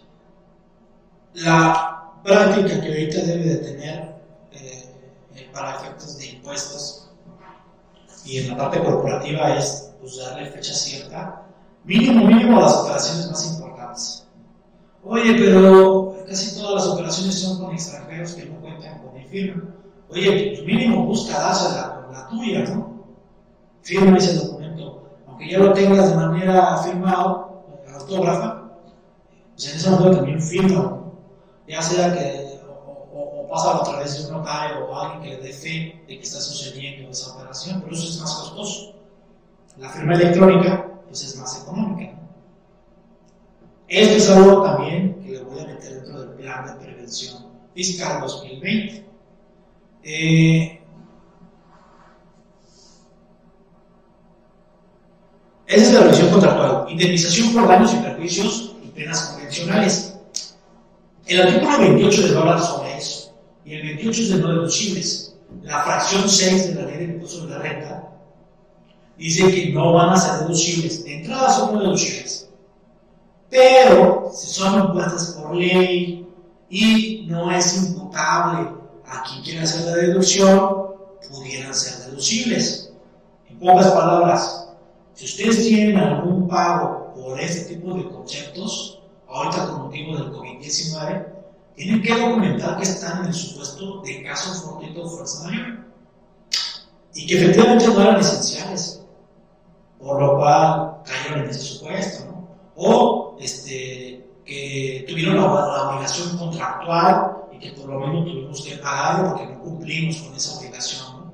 Eh, tendrán que evaluar el acuerdo que publicó la Secretaría de Salud, en donde ustedes van a decir, mira, claramente, de acuerdo a este, acuerdo que se publicó en el diario oficial de la Federación, este, pues claramente me vi imposibilitado por fuerza mayor cumplir con esta obligación y por eso le estoy pagando pena convencional o por eso le estoy pagando indemnización por daños y perjuicios. ¿De acuerdo? Entonces, si tienen algún pago de estos por motivo del COVID-19 o cualquier otro factor externo que caiga en el supuesto de fuerza mayor o caso fortuito, hay opción de deducirlo, pero hay que documentarlo muy bien, porque de entrada es no deducible. Este, caso fortuito de fuerza mayor, seguimos con lo mismo, pero ahora hablando de pérdida por caso fortuito o fuerza mayor. Anteriormente estábamos hablando de indemnización, ahora por la pérdida. Las empresas ahorita van a tener pérdidas por flujo de efectivo, por inventarios o incluso por activos fijos. Por ejemplo, la falta de venta. Oye, ahorita COVID no tuve ventas. Este, o los inventarios que tenía se perdieron, perdieron su valor. Este, o tuve que vender más barato, este, para que siguiera produciendo. O tuve que producir este, eh, a una capacidad más baja, pero mis costos fijos y variables siguieron igual, ¿no? Este, aquí hay que tener mucho cuidado, porque si al final del año el costo de ventas es superior que los ingresos, hay que documentar muy bien esa situación, ¿no? Que fue por motivo del, del COVID, que fue por motivos que les acabo de decir, este, pero documentarlo muy bien, porque el SAT es un foco rojo que el costo de ventas sea inferior, digo que sea superior que los ingresos acumulables que reflejan en su declaración anual. Aquí están los artículos en los cuales ustedes pueden acceder a la deducción y que deben de cuidar. Por ejemplo, el 25 fracción 5. Ahí les dice que, la, que sí van a ser deducibles las pegas por caso fortuito. Nuevamente, hay que documentar que efectivamente están en caso fortuito. ¿Y qué es lo que se perdió? Es no deducible, de acuerdo al 28 fracción 11, cuando no están valores de mercado. Entonces, todas estas operaciones, aparte de lo que les estoy diciendo y todos los demás requisitos que deben de reunir, también deben de evaluarse bien por su área de operación de transferencia o por su asesor. ¿Para qué? Pues para demostrar que efectivamente están valores de mercado y que no se encuentran en esta fracción del artículo 28. Y el artículo 37, que nos habla de inversiones, también nos dice que van a ser deducibles por, los, por las pérdidas de los bienes que están fuera del punto de ventas. Si están fuera del punto de ventas, o más seguro que están como activo fijo. ¿no? Este, ¿Qué considerar? Evaluación de ese tipo de pérdidas. Tienen que evaluar si efectivamente este año, por motivo del COVID-19, van a tener ese tipo de pérdidas. Lo más seguro es que sí las van a tener, pero a lo mejor no las han identificado en su estado de resultados. Revisen todas esas facturas o todos esos pagos que han hecho adicionales a los que hacían normalmente por motivo del COVID-19. ¿no? Tema de nómina, hay que revisar, hay que revisar cada caso para ver en qué supuesto nos encontramos. Una documentación incorrecta en el caso de inventario objetivo fijo para el SAT puede entenderse como una acumulación para ISR y un acto grabado para efectos de IVA. Toda documentación incorrecta en ese tipo de pérdidas para y para fijo puede ser un efecto contrario. Aparte de no deducible, puede ser acumulable. Aparte de no acreditable, puede ser trasladado. Eh, hay que revisar también los elementos que conforman el costo de ventas. Les decía, si su costo de ventas se ve afectado por estas partidas, este, sí hay que documentar bien el costo de ventas. ¿Cómo? Pues comparando los inventarios del año pasado contra este, donde demuestra, ah, sí, por esto. Este, los costos fijos y valores que traían el año pasado contra este, o el mes pasado contra los que tuvieron esta afectación, donde se den cuenta que se mantienen los costos fijos, aunque estoy produciendo una capacidad al 50%. ¿no? Este, y también hay que revisar el margen de utilidad que van a tener al final del año y durante este periodo. Una de las alternativas que también tenemos y que todavía se puede visualizar por la suspensión que tuvieron los tribunales es el amparo del costo de ventas. Si ustedes tienen una rotación de inventarios mayor a un mes, tienen la opción de acceder al amparo del costo de ventas. ¿Qué quiere decir? Que de la partida que tienen como deducible de costo de ventas, pueden adicionarle la actualización de esos inventarios que el año pasado se quedaron en mi balanza y que este año se fueron a resultados porque los vendí. Entonces actualizo esos inventarios desde que los compré hasta vendí y esa actualización puede ser motivo de amparo, 90% casi del gane, va a depender del asesor con el que lleven ese tipo de amparo y de la forma como se presenta en la pericia, pero eso es una alternativa también donde puede necesitar el pago de impuestos. Lo pongo sobre la mesa, por si alguien está consciente, podemos hacer un estudio de factibilidad para ver cuál es el costo-beneficio de irse por este amparo. Y depende de ahí, ustedes toman la decisión si van o no van. Otra de las opciones también es el momento de acumulación.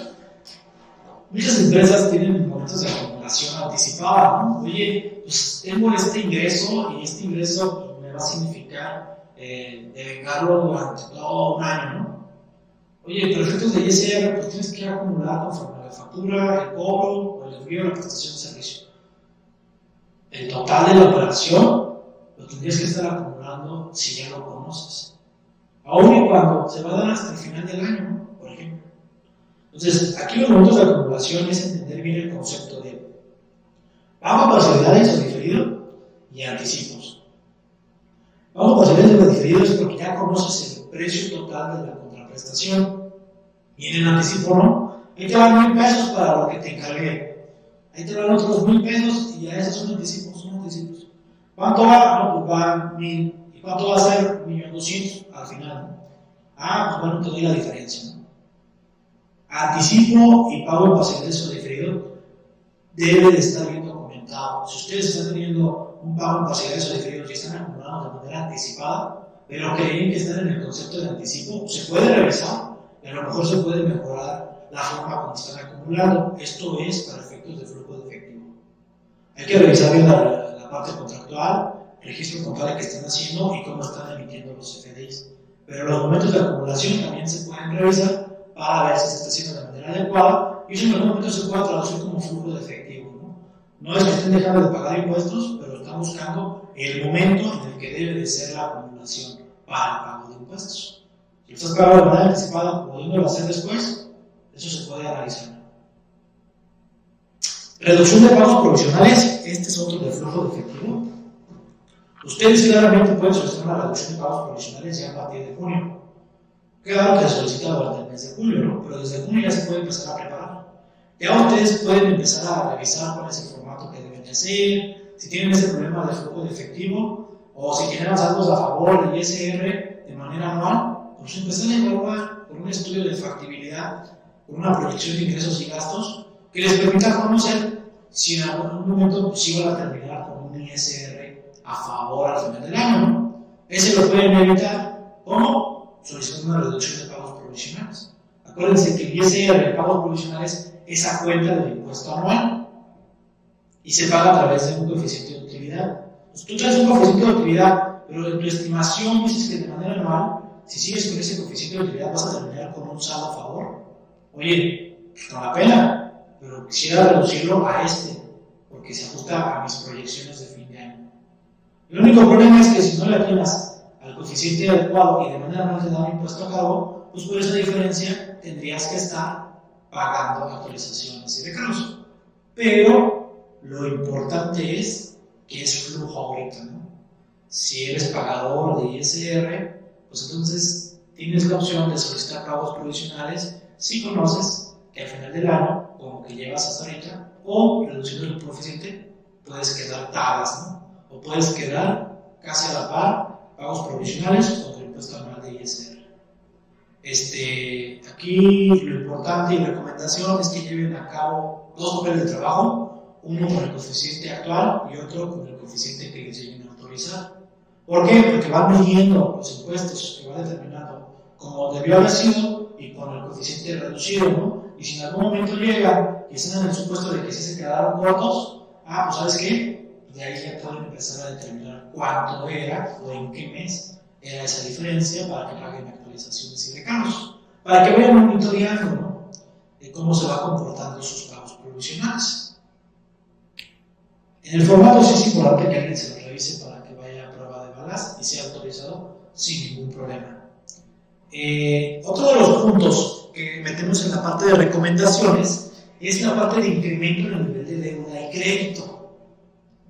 Incobrabilidad. Ustedes pudieran llegar a tener incobrabilidad ahorita. ¿Por qué? Pues, oye, ¿por qué ya no puedo pagar? ¿Por qué? Porque también tienen problemas de flujo de efectivo.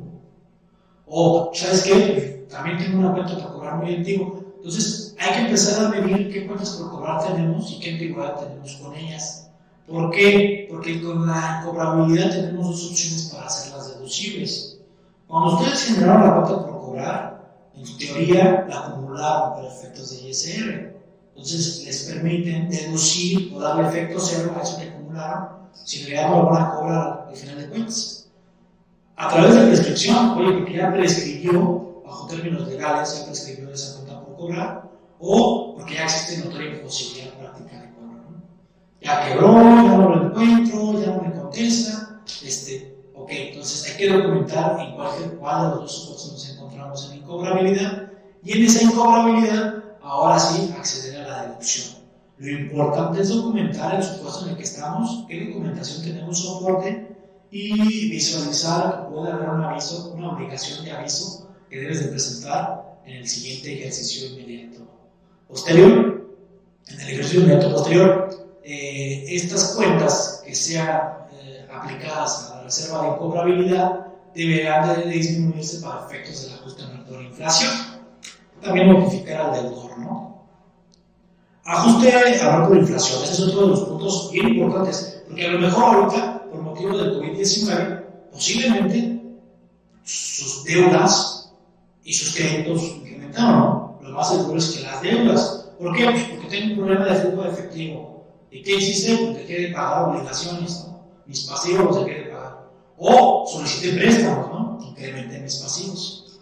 Acuérdense que si las, las deudas son mayores que los créditos, para efectos fiscales tendrías un efecto de acumulamiento, un ingreso acumulable para efectos fiscales. Y si los créditos son mayores que las deudas, pues entonces tendrías un beneficio, una deducción para efectos de ISR. Ahorita es buen momento para empezar a medir cómo va a terminar su ajuste por inflación. Porque si está incrementando su pasivo, lo más seguro es que van a terminar con un grado de apalancamiento, a lo mejor hasta mayor al del año pasado, y esto lleva una partida de ingreso acumulable para efectos de ISR que signifique un pago de ISR, ¿no? Entonces, de la misma por inflación, recomendamos que se vayan monitoreando, ¿no?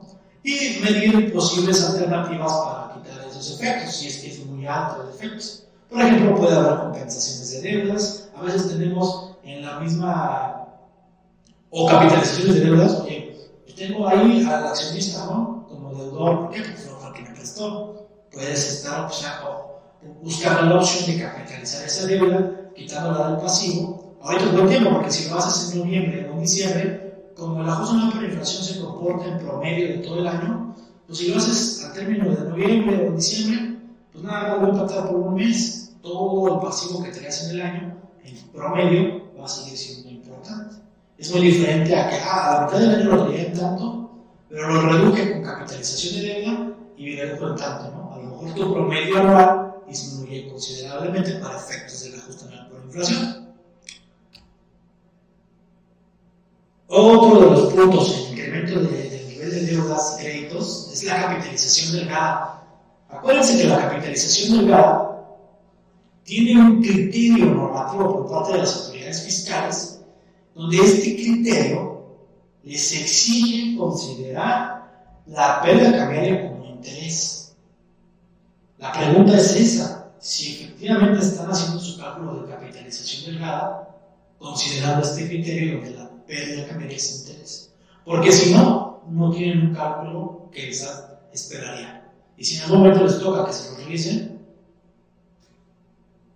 lo más seguro es que se los encuentran, porque ese es un criterio normativo, normativo para las autoridades fiscales. Cualquiera debe de actuar conforme a esos criterios. Eh, acuérdense que la, la capitalización delgada es este, el grado de apalancamiento que tiene una empresa comparado contra tres veces su capital, ya sea contable o fiscal. Eh, en el contable es el que ven ustedes en su balance, en el rubro de capital. Y en el fiscal pues, son las famosas CUCAS y CUFIN, la cuenta de, capital de aportación y la de utilidad fiscal net. Esas dos sumadas, tratando un promedio entre el saldo inicial y el final, ese puede ser su capital fiscal también. En algunas ocasiones el capital fiscal es mayor que el capital contable. Nuestra sugerencia es hacer el cálculo con ambos capitales. ¿no? Si mi apalancamiento, del que les estoy hablando, es superior a esas tres veces mi capital contable o fiscal, tengo un problema de capitalización delgada. Y si no, hasta ahí me quedo, ¿no? Y ahí quedo muy claro. El problema es que si en el apalancamiento estás metiendo solamente las que te generan intereses como préstamos, por ejemplo, o estás metiendo las deudas que te generan pérdida cambiaria, que en teoría es interés para efectos de capitalización de nada, si lo estás haciendo con ese segundo escenario, lo más seguro es que sí vas a estar superior a esas tres veces tu capital. Y en teoría vas a tener un problema de nada. Entonces, aquí lo importante va a ser definir si efectivamente estamos haciendo un cálculo de capitalización de nada. Y si lo estamos haciendo como debe de ser. ¿Por qué? Porque puedes hacer varios escenarios y ahí empezar a medir riesgos. Medir riesgos como, ah, pues hago un cálculo considerando las deudas todas, ¿no? Y estas nada más con préstamos. Pero también hago otro considerando el capital contable y otro el capital fiscal, ¿no? Pero también hago otro en donde este, solamente considero tanto el contable como los préstamos, no los que me generan pérdida cambiaria. Entonces, hacer varios escenarios te permite medir los riesgos y decirte este es el más conservador y este es el escenario más riesgoso. Ahora sí, tomar las decisiones. Oye, y aparte de eso, pues también documentar, ¿no? Documentar con registros contables, con los contratos, con las actas de asamblea, integraciones de las cuentas de capital, eh, la integración de la fracción cambiaria también es importante, las tablas de amortización de los préstamos, las declaraciones anuales también, también esas son importantes porque estamos hablando de una cuca de CUFIN. Esa cuca de CUFIN son históricas. Si hablas de una empresa que tiene 50 años de existir, pues en teoría debes tener que documentada tu CUFIN. ¿Por qué? Pues con tus 50 declaraciones de esos 50 años. Si no las tienes, ¿qué tienes la CUFIN, por ejemplo? Hoy vamos a decretar dividendos, sí, ¿sobre qué base puedo? Porque la CUFIN sirve para decretar dividendos. Y de ahí partir de si pagas o no pagas ese impuesto por decretar dividendos. Si lo pagas la de CUFIN, pagas ese impuesto. Si lo pagas con la CUFIN, pues no pagas ese impuesto que corresponde. Entonces, por eso también es importante tener una buena documentación de las cuentas de capital contable, cuentas de capital fiscal, que te ampare el cálculo de capitalización elevada a nivel de las deudas que estás considerando y también de lo que hay en resultados, lo que dices que es interés que está sujeto a capitalización delgada y lo que es, es pérdida cambiaria que también puede estar sujeta a capitalización delgada. Un buen cálculo debe de funcionar de esta forma. El Excel más toda la documentación adicional que debe de tenerse. Este, soluciones para capitalización delgada, pues capitalización de deuda. Si tú capitalizas deuda, pues en teoría tu capital puede incrementar, ¿no? Y tu nivel de apalancamiento se, se incrementa tres veces. Entonces, si estabas arrastrando o estabas casi al margen con tu grado de apalancamiento, incrementas tu capital, se va más alto, ya no lo rebasa. Y evita el problema de capitalización del lado. También hay acuerdos internacionales que se pueden solicitar las este, internacionales. Se puede buscar los tratados internacionales también, ver qué interpretación puede haber dependiendo de la residencia o del de origen de, de, este tipo de pago de intereses. Interpretaciones también puede haber o consultas directas con las autoridades fiscales. Aquí lo importante es definir si estamos haciendo bien el cálculo de capitalización delgada o si sí tenemos un problema de capitalización delgada, qué alternativas tendríamos. Porque desde ahorita podemos estar viendo esas opciones para poder ver cuál es el menor impacto que puede tener la empresa en la que está. Ahora bien, partiendo de capitalización delgada, hay un nuevo cálculo a partir de 2020. Este nuevo cálculo es en relación a la deducción de intereses. El artículo 28 nos habla de no deducibles, la fracción 32. Dice que no van a ser deducibles los intereses hasta el 30% de la utilidad neta ajustada. Oye, entonces en este año te va a tocar hacer un cálculo adicional. ¿Cuál? Pues un cálculo adicional de capitalización de la. Si es que tienes intereses. De entrada, te dice que vas a estar obligado a este cálculo solamente si tu interés eh, neto deducible rebasa los 20 millones de pesos. Pero a nivel grupo, ¿sabes qué? Formo parte de un grupo y a nivel grupo todos tienen financiamiento. A lo mejor de manera individual, en mi estado de resultados solamente tengo 5 millones, ¿no? Ya no rebasé, ya no tengo que estar viendo este cálculo.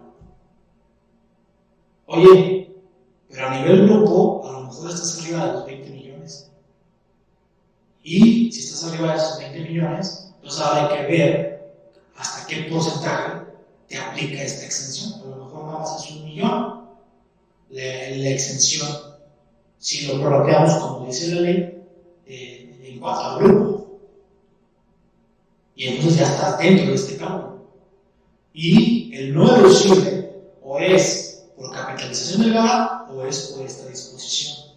si tú determinas un no deducible por esta disposición, pero también no deducible por capitalización delgada, no crean que los no deducibles van a ser los dos. Es el que es mayor. El no deducible va a ser el mayor. Oye, pues es que capitalización delgada tenía un millón de pesos, pero aquí te veo un no deducible de 4 millones. Ah, pues entonces hay que revisar a cuál le vamos a hacer caso o cuál es el que vamos a hacer. Pero la pregunta sigue siendo, oye, pero tu capitalización delgada está bien determinada porque hay un criterio que no estás considerando. ¿no? Entonces, por más que me digas, es que mi capitalización es la que perdón, pues es que no está bien determinada. Entonces, mi cálculo este de la fracción 28, de la fracción 32 del artículo 28, pues no está también bien determinado si mi capitalización no está bien determinada. Este, aquí sí tal cual te dice que la pérdida cambiaria no va a ser considerada como interés para efectos del cálculo de esta fracción 32. Eh, aquí te limita, oye, pues sí vas a hacer el 30% de tu utilidad neta. Lo que rebasó lo vas a poder reducir en los siguientes 10 años, como las pérdidas fiscales. Entonces, en teoría, tampoco debería de ser un deducible como tal que afecte tu CUFIN, ¿o no? Ah, hay que analizarlo, ¿no?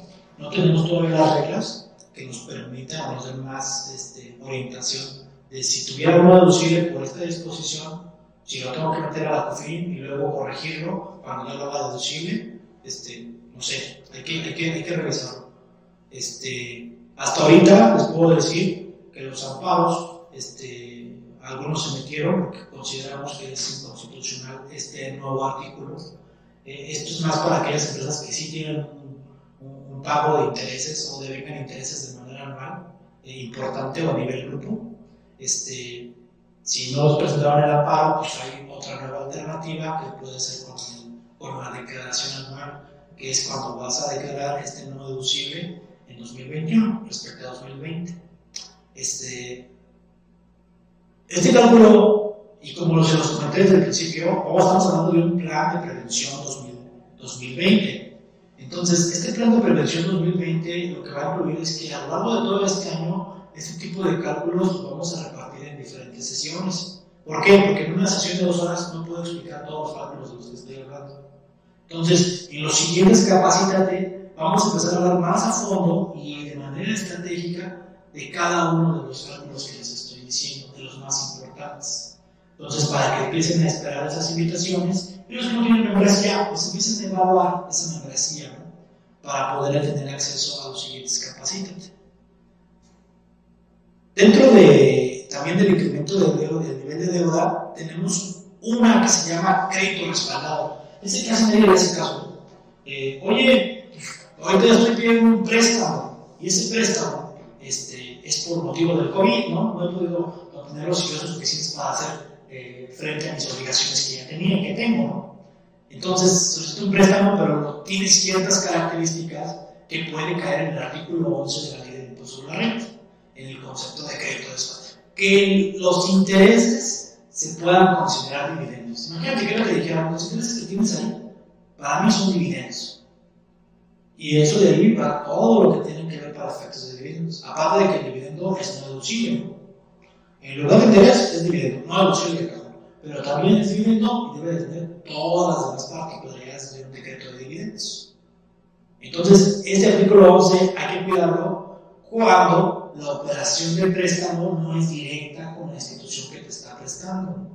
O cuando antes de que llegue el dinero a tu cuenta para el préstamo, hubo una negociación previa donde alguien estuvo garantizando o donde alguien estuvo metiendo mano o donde alguien puso dinero para que al final llegara contigo. Hay que revisar la estructura si es que hay más de dos personas involucradas. Oye, no lo sé porque me llegó, ah, sí lo sabes. Si el corporativo ya negoció ya la casa o estuvo negociando eh, las, las condiciones con la institución que te va a terminar prestando, pues aguas, porque ahí sí puedes estar en esta figura. Oye, pues ya, directamente la institución de ya prestó a, tu, tu contraparte en el extranjero y este de acá te hizo el préstamo, pues hay que ver qué condiciones hubo acá. A lo mejor tú no estás riesgoso. ¿Por qué? Porque pues, hicieron la triangulación a través de ese tercero, ¿no? a través de una parte relacionada y no a través de un tercero. Oye, pero a lo mejor a quien estás comprometiendo es a tu contraparte en el extranjero, porque este concepto no es nada más en México, es a nivel internacional. Entonces, el concepto de crédito respaldado, cuando el interés se considera dividendo, también lo puede haber en otros países, también lo puede haber en los tratados. Entonces, hay que revisar, primero que nada, si estamos en este supuesto. ¿no? Oye, le tiene prestado a Santander aquí en México, no tienes bronca. A menos de que haya habido una contraparte y haya garantizado ese préstamo, haya puesto algo como garantía, este, hizo una propuesta, una promesa incondicional de pago, ¿no? o hay una promesa incondicional de pago de ti hacia otra persona. Este, eh, los intereses están fuera del mercado, ¿no? El interés debe estar atento, pero el interés está súper grande, ¿no? Este, hay que hacer el estudio de precio de transferencia para evaluar si interés está bajo el mercado. Y si vas a celebrar operación ahorita, lo ideal es que se haga ese análisis este, desde ahorita, antes de que lo implementes, para ver qué tasa se encuentra dentro de tu rango interrogativo que te permite estar abajo del mercado. Intervención del acreedor en la administración o dirección. Oye, pues la persona que está participando allá o la que te está prestando interviene en tu administración y tu dirección. Oye, ten cuidado porque también puedes caer en este concepto. Y la mayoría de las empresas sí tienen este, este tipo de intervención. ¿eh? Eh, los intereses Oye, el interés sobre este préstamo lo estoy calculando en relación a las utilidades, no en relación a los ingresos. ¿eh? Oye, te voy a prestar, pero me vas a dar un porcentaje sobre las utilidades. Eso es un dividendo. Y por lo tanto, es importante también conocer Si te dicen en base a las utilidades, cierto porcentaje, un cierto monto, pues ten cuidado, porque puedes caer también en este supuesto. Aquí hay que revisar todas las partes que intervienen en un contrato de préstamo.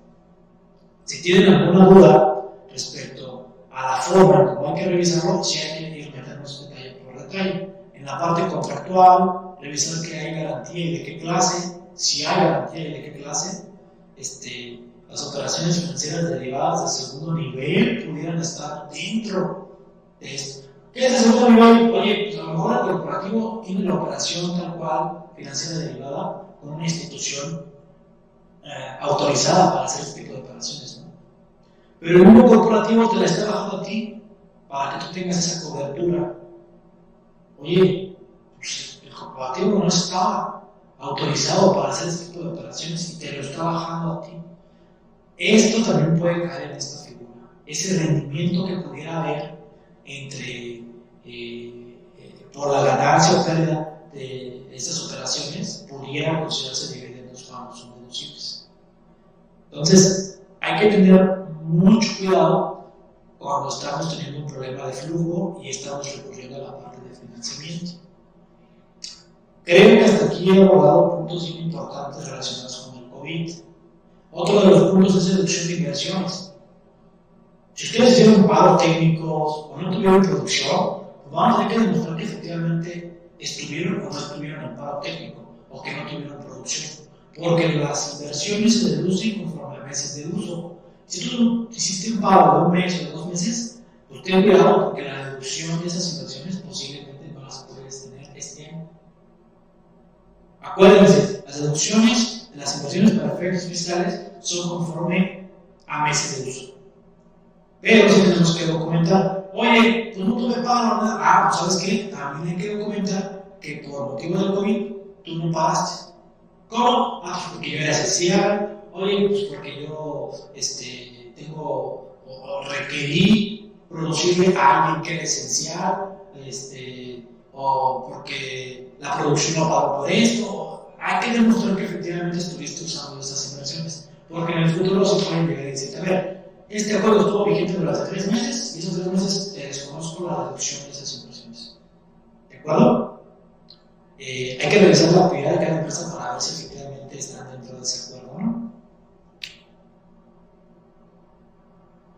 Uno de los últimos puntos que quiero poner en este de recomendaciones es pagos al extranjero. Ya hice mucho hincapié en el pago al extranjero, ¿no? Pero si ustedes se van a su estado de resultados en, su balanza, Vean todos los rubros Y ahora sáquenlos por montos.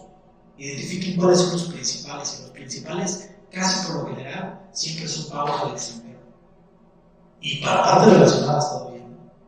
Entonces, son de los más importantes y a veces son de partes relacionadas en donde, en primera, hay que poner especial cuidado en la parte de precios de transferencia. Porque casi nunca se revisa la parte de precios de transferencia. Oye, ya tengo mi asesor que me hace mi estudio y ya con eso, ¿no? Pero ni siquiera estás seguro si te está haciendo el estudio de precios como debe de ser. ¿Cómo te das cuenta? Pues hasta que te llega la revisión de la autoridad. Y ya que llega la autoridad, te toca la puerta, te dice que no, no está bien ese estudio, pues te das cuenta que en realidad tus chicos no estaban haciendo. La buena práctica, como les comenté al principio, es tener un segundo asesor. Este segundo asesor, ¿qué les permite? No es quitarle la chapa al asesor principal de precios de transferencia. Es simplemente sumarle al estudio que se tiene actualmente y hacerlo mejor. Para el caso de que sea fiscalizado o sea revisado, pues puede estar un poco más a prueba de balas. ¿no? Cuando ustedes revisan un estudio de de transferencia, lo más seguro es que solamente revisan las cifras. Ah, sí, plata, bien. Pero no revisan nada de la parte funcional, nada del procedimiento, cumpla todo lo que dice la ley del impuesto de la renta. Entonces, esa es algo que debemos hacer. Y casi siempre esos pagos al extranjero están. Entonces, si, si es uno de los rubros más importantes, los pagos al extranjero y más partes relacionadas que están su estado de resultados, una de las recomendaciones que hacemos es precio de transferencia. Debe de estar a prueba de balas el precio de transferencia. Porque una revisión de precios de transferencia, créanme que no la quiere. Es de las más agresivas porque son de las más este, preocupantes por la, cuantía, por los montos o por el riesgo que puede haber. Aquí es muy importante que vamos a destacar y identifiquen aquellos que son de servicios. ¿Por qué? Porque cualquier servicio, la autoridad te va a exigir que demuestres que efectivamente se prestó. Regreso a la parte de fecha cierta. Si tú tienes un contrato celebrado y firmado o documentado con fecha cierta, pues ya vas con una palomita diciéndole si sucedió ese servicio, mínimo, mínimo, se contrató. Ok, se contrató, te lo compro. Se pagó también, ahí está, el pago y el estado de cuenta, ¿no?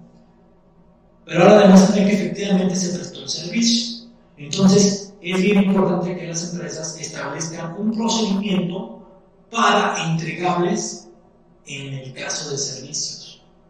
En Saltax estructuramos una, un entregable en cuanto a servicios, y más por el motivo de esta nueva disposición del artículo 1A, de la retención del 6%, esta nueva que estuvo en STEM, este, oye, pues decidimos que a través del proveedor pues documentemos todos los servicios, ¿no? Y de ahí definamos si eres sujeto o no a esta retención, pero también documentemos cuál es el entregable de tu servicio, inclusive me lo firmes, ¿no?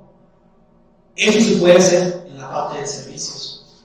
Oye, vamos a pagar la factura así. Ah, ¿Qué pasaría si la gente que va a pagar antes de ello tiene un cheque y donde va a decir, a ver, el entregable dónde está? No, pues. O sea, antes de hacer el pago, la misma persona se encarga de ir armando su carpeta que les permita hacer el archivo de defensa del que les estaba hablando al principio. Que cuando la autoridad les empiece a. que cuando la autoridad les empiece a,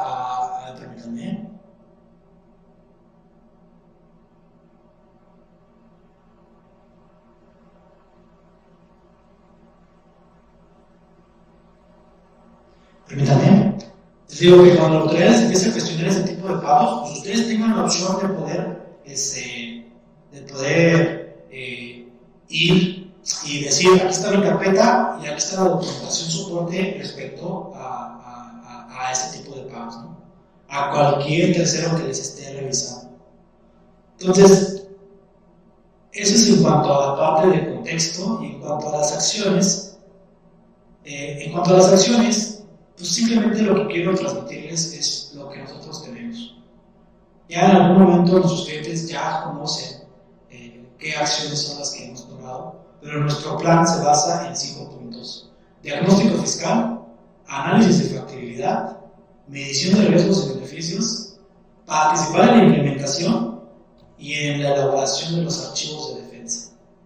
Diagnóstico fiscal pues es conocer la empresa a través de preguntas y respuestas, identificando operaciones de riesgo e identificando obligaciones fiscales y posibles beneficios fiscales. Ese diagnóstico fiscal lo podemos hacer a través de preguntas y respuestas. Para de ahí poder pasar al análisis de factibilidad de impacto. Ahí vamos a identificar en qué supuestos se encuentra la empresa, qué focos rojos o amarillos tiene la empresa. Y de ahí empezar a identificar eh, pues los supuestos en los cuales se encuentra la empresa, hacer cálculos y revisión de los documentos que se tienen, simulación y proyecciones, y, los pros y contras en cada uno de los, de los supuestos en los que nos encontramos. También las áreas de oportunidad, vamos a identificar junto con la empresa las áreas de oportunidad, vamos a, a dar un informe de los riesgos identificados, los beneficios identificados, proyecciones que podamos ofrecerles de los riesgos y beneficios futuros, todo para una toma de decisiones adecuada, correcta. Por ejemplo, de ahí cuando ustedes ya toman esa decisión, también podemos participar en la implementación. Si necesitan más de un área que participe, legal, impuestos, precios, entre otras, podemos hacerlo sin ningún problema. La implementación es eso, pero también darle seguimiento, apoyar a la empresa para que lo puedan implementar dentro de su control interno, lo modifiquen inclusive, eh, dar la capacitación también al personal, eh, también lo podemos hacer a través de Capacítate o vía capacitación personalizada. Ese es el plan de acción que estamos ofreciendo, porque al final la empresa debe tener un archivo de defensa en el cual la misma empresa cada año va a seguirlo replicando y pueda seguir haciendo su archivo de defensa de las operaciones riesgosas que hemos identificado. Esto no va a quedar para este año. Esto les puede durar para los demás si seguimos monitoreando que los archivos de defensa salgan como, deberían de salir y para que sirvan para lo que llegaríamos a necesitar. Esto es el plan de acción fiscal 2020 que está proponiendo SATAX y que ya estamos haciendo con algunos clientes. Poner en contexto a la empresa y también darle las acciones que debe hacer la empresa. Casi siempre nos perdemos y decimos, oye, pues sí, pero ya cómo comienzo, no? Entonces, nosotros ya tenemos la guía de cómo podemos empezar a medir y hacer y proponer. La idea es poderlo hacer, ¿no? Pero no sabemos cómo, más que teniendo a una firma que tenga todas las áreas necesarias, pero que también tenga esa flexibilidad. SATAX tiene la asesoría continua integral que le permite hacer un banco de horas, lo podemos hacer organizado o mensual. Podemos poner a disposición a las áreas, responder las preguntas del día a día también, pero también hay adicionales, como el segundo asesor de precio de transferencia, como la mejora de papeles de trabajo, eh, y eh, las acciones que les acabo de dar del plan de prevención fiscal 2020 podemos hacer un plan de trabajo para poder atacar este plan de acción, plan de prevención, más aparte de tener esta asesoría continua integral. Esto ya lo estamos trabajando con muchos de nuestros clientes, ya está funcionando. La idea es que lo empiecen a conocer y ajustarlo a las necesidades de cada uno de ustedes. ¿Sí? En cada uno hacemos una asesoría continua integral dependiendo de las necesidades. Si no necesitas mucha asesoría, te damos la que necesitas pero hay que empezar a conocer un poco más a empresa. También dentro les podemos ofrecer el análisis FDI que tiene SATAS. Dentro de la asesoría que les estoy hablando, en el banco de horas, podemos establecer ciertas horas para poderles dar el análisis FDI. Mensal, bimestral, trimestral o semestral, o hasta anual, como ustedes lo, lo requieran, pero les incluye todo lo que está en la pantalla. A esto yo le llamo proactividad pero esto ya lo deberían estar teniendo sus empresas. Y si no lo tienen, pueden empezar a, a, a, empezar a cotizar o pueden empezar a conocerlo, ¿no? De ahí ustedes decidirán si les sirve o no les sirve. Y por último, contacto directo. El contacto directo, seguro, es el que les dije al principio, redes sociales, los correos, pero les paso mi contacto directo. En algunos de nuestros clientes ya tenemos comunicación vía WhatsApp, es mucho más rápida y todo este tipo de comunicación ya se las comparto con, eh, con un poco más de, anticipación a cuando mandamos los flash o los publicamos en las redes sociales de Zapax. Eh, hacemos sesiones rápidas también, eh, capacitación global, también tenemos el Capacítate, ¿no? Podemos hacer capacitaciones globales de todos los que tienen ya asesoría con nosotros y estamos haciendo este tipo de planes, hablando del tema, donde todos pueden tener ese mismo, esa misma participación, o hacerlas individuales dependiendo de cada empresa.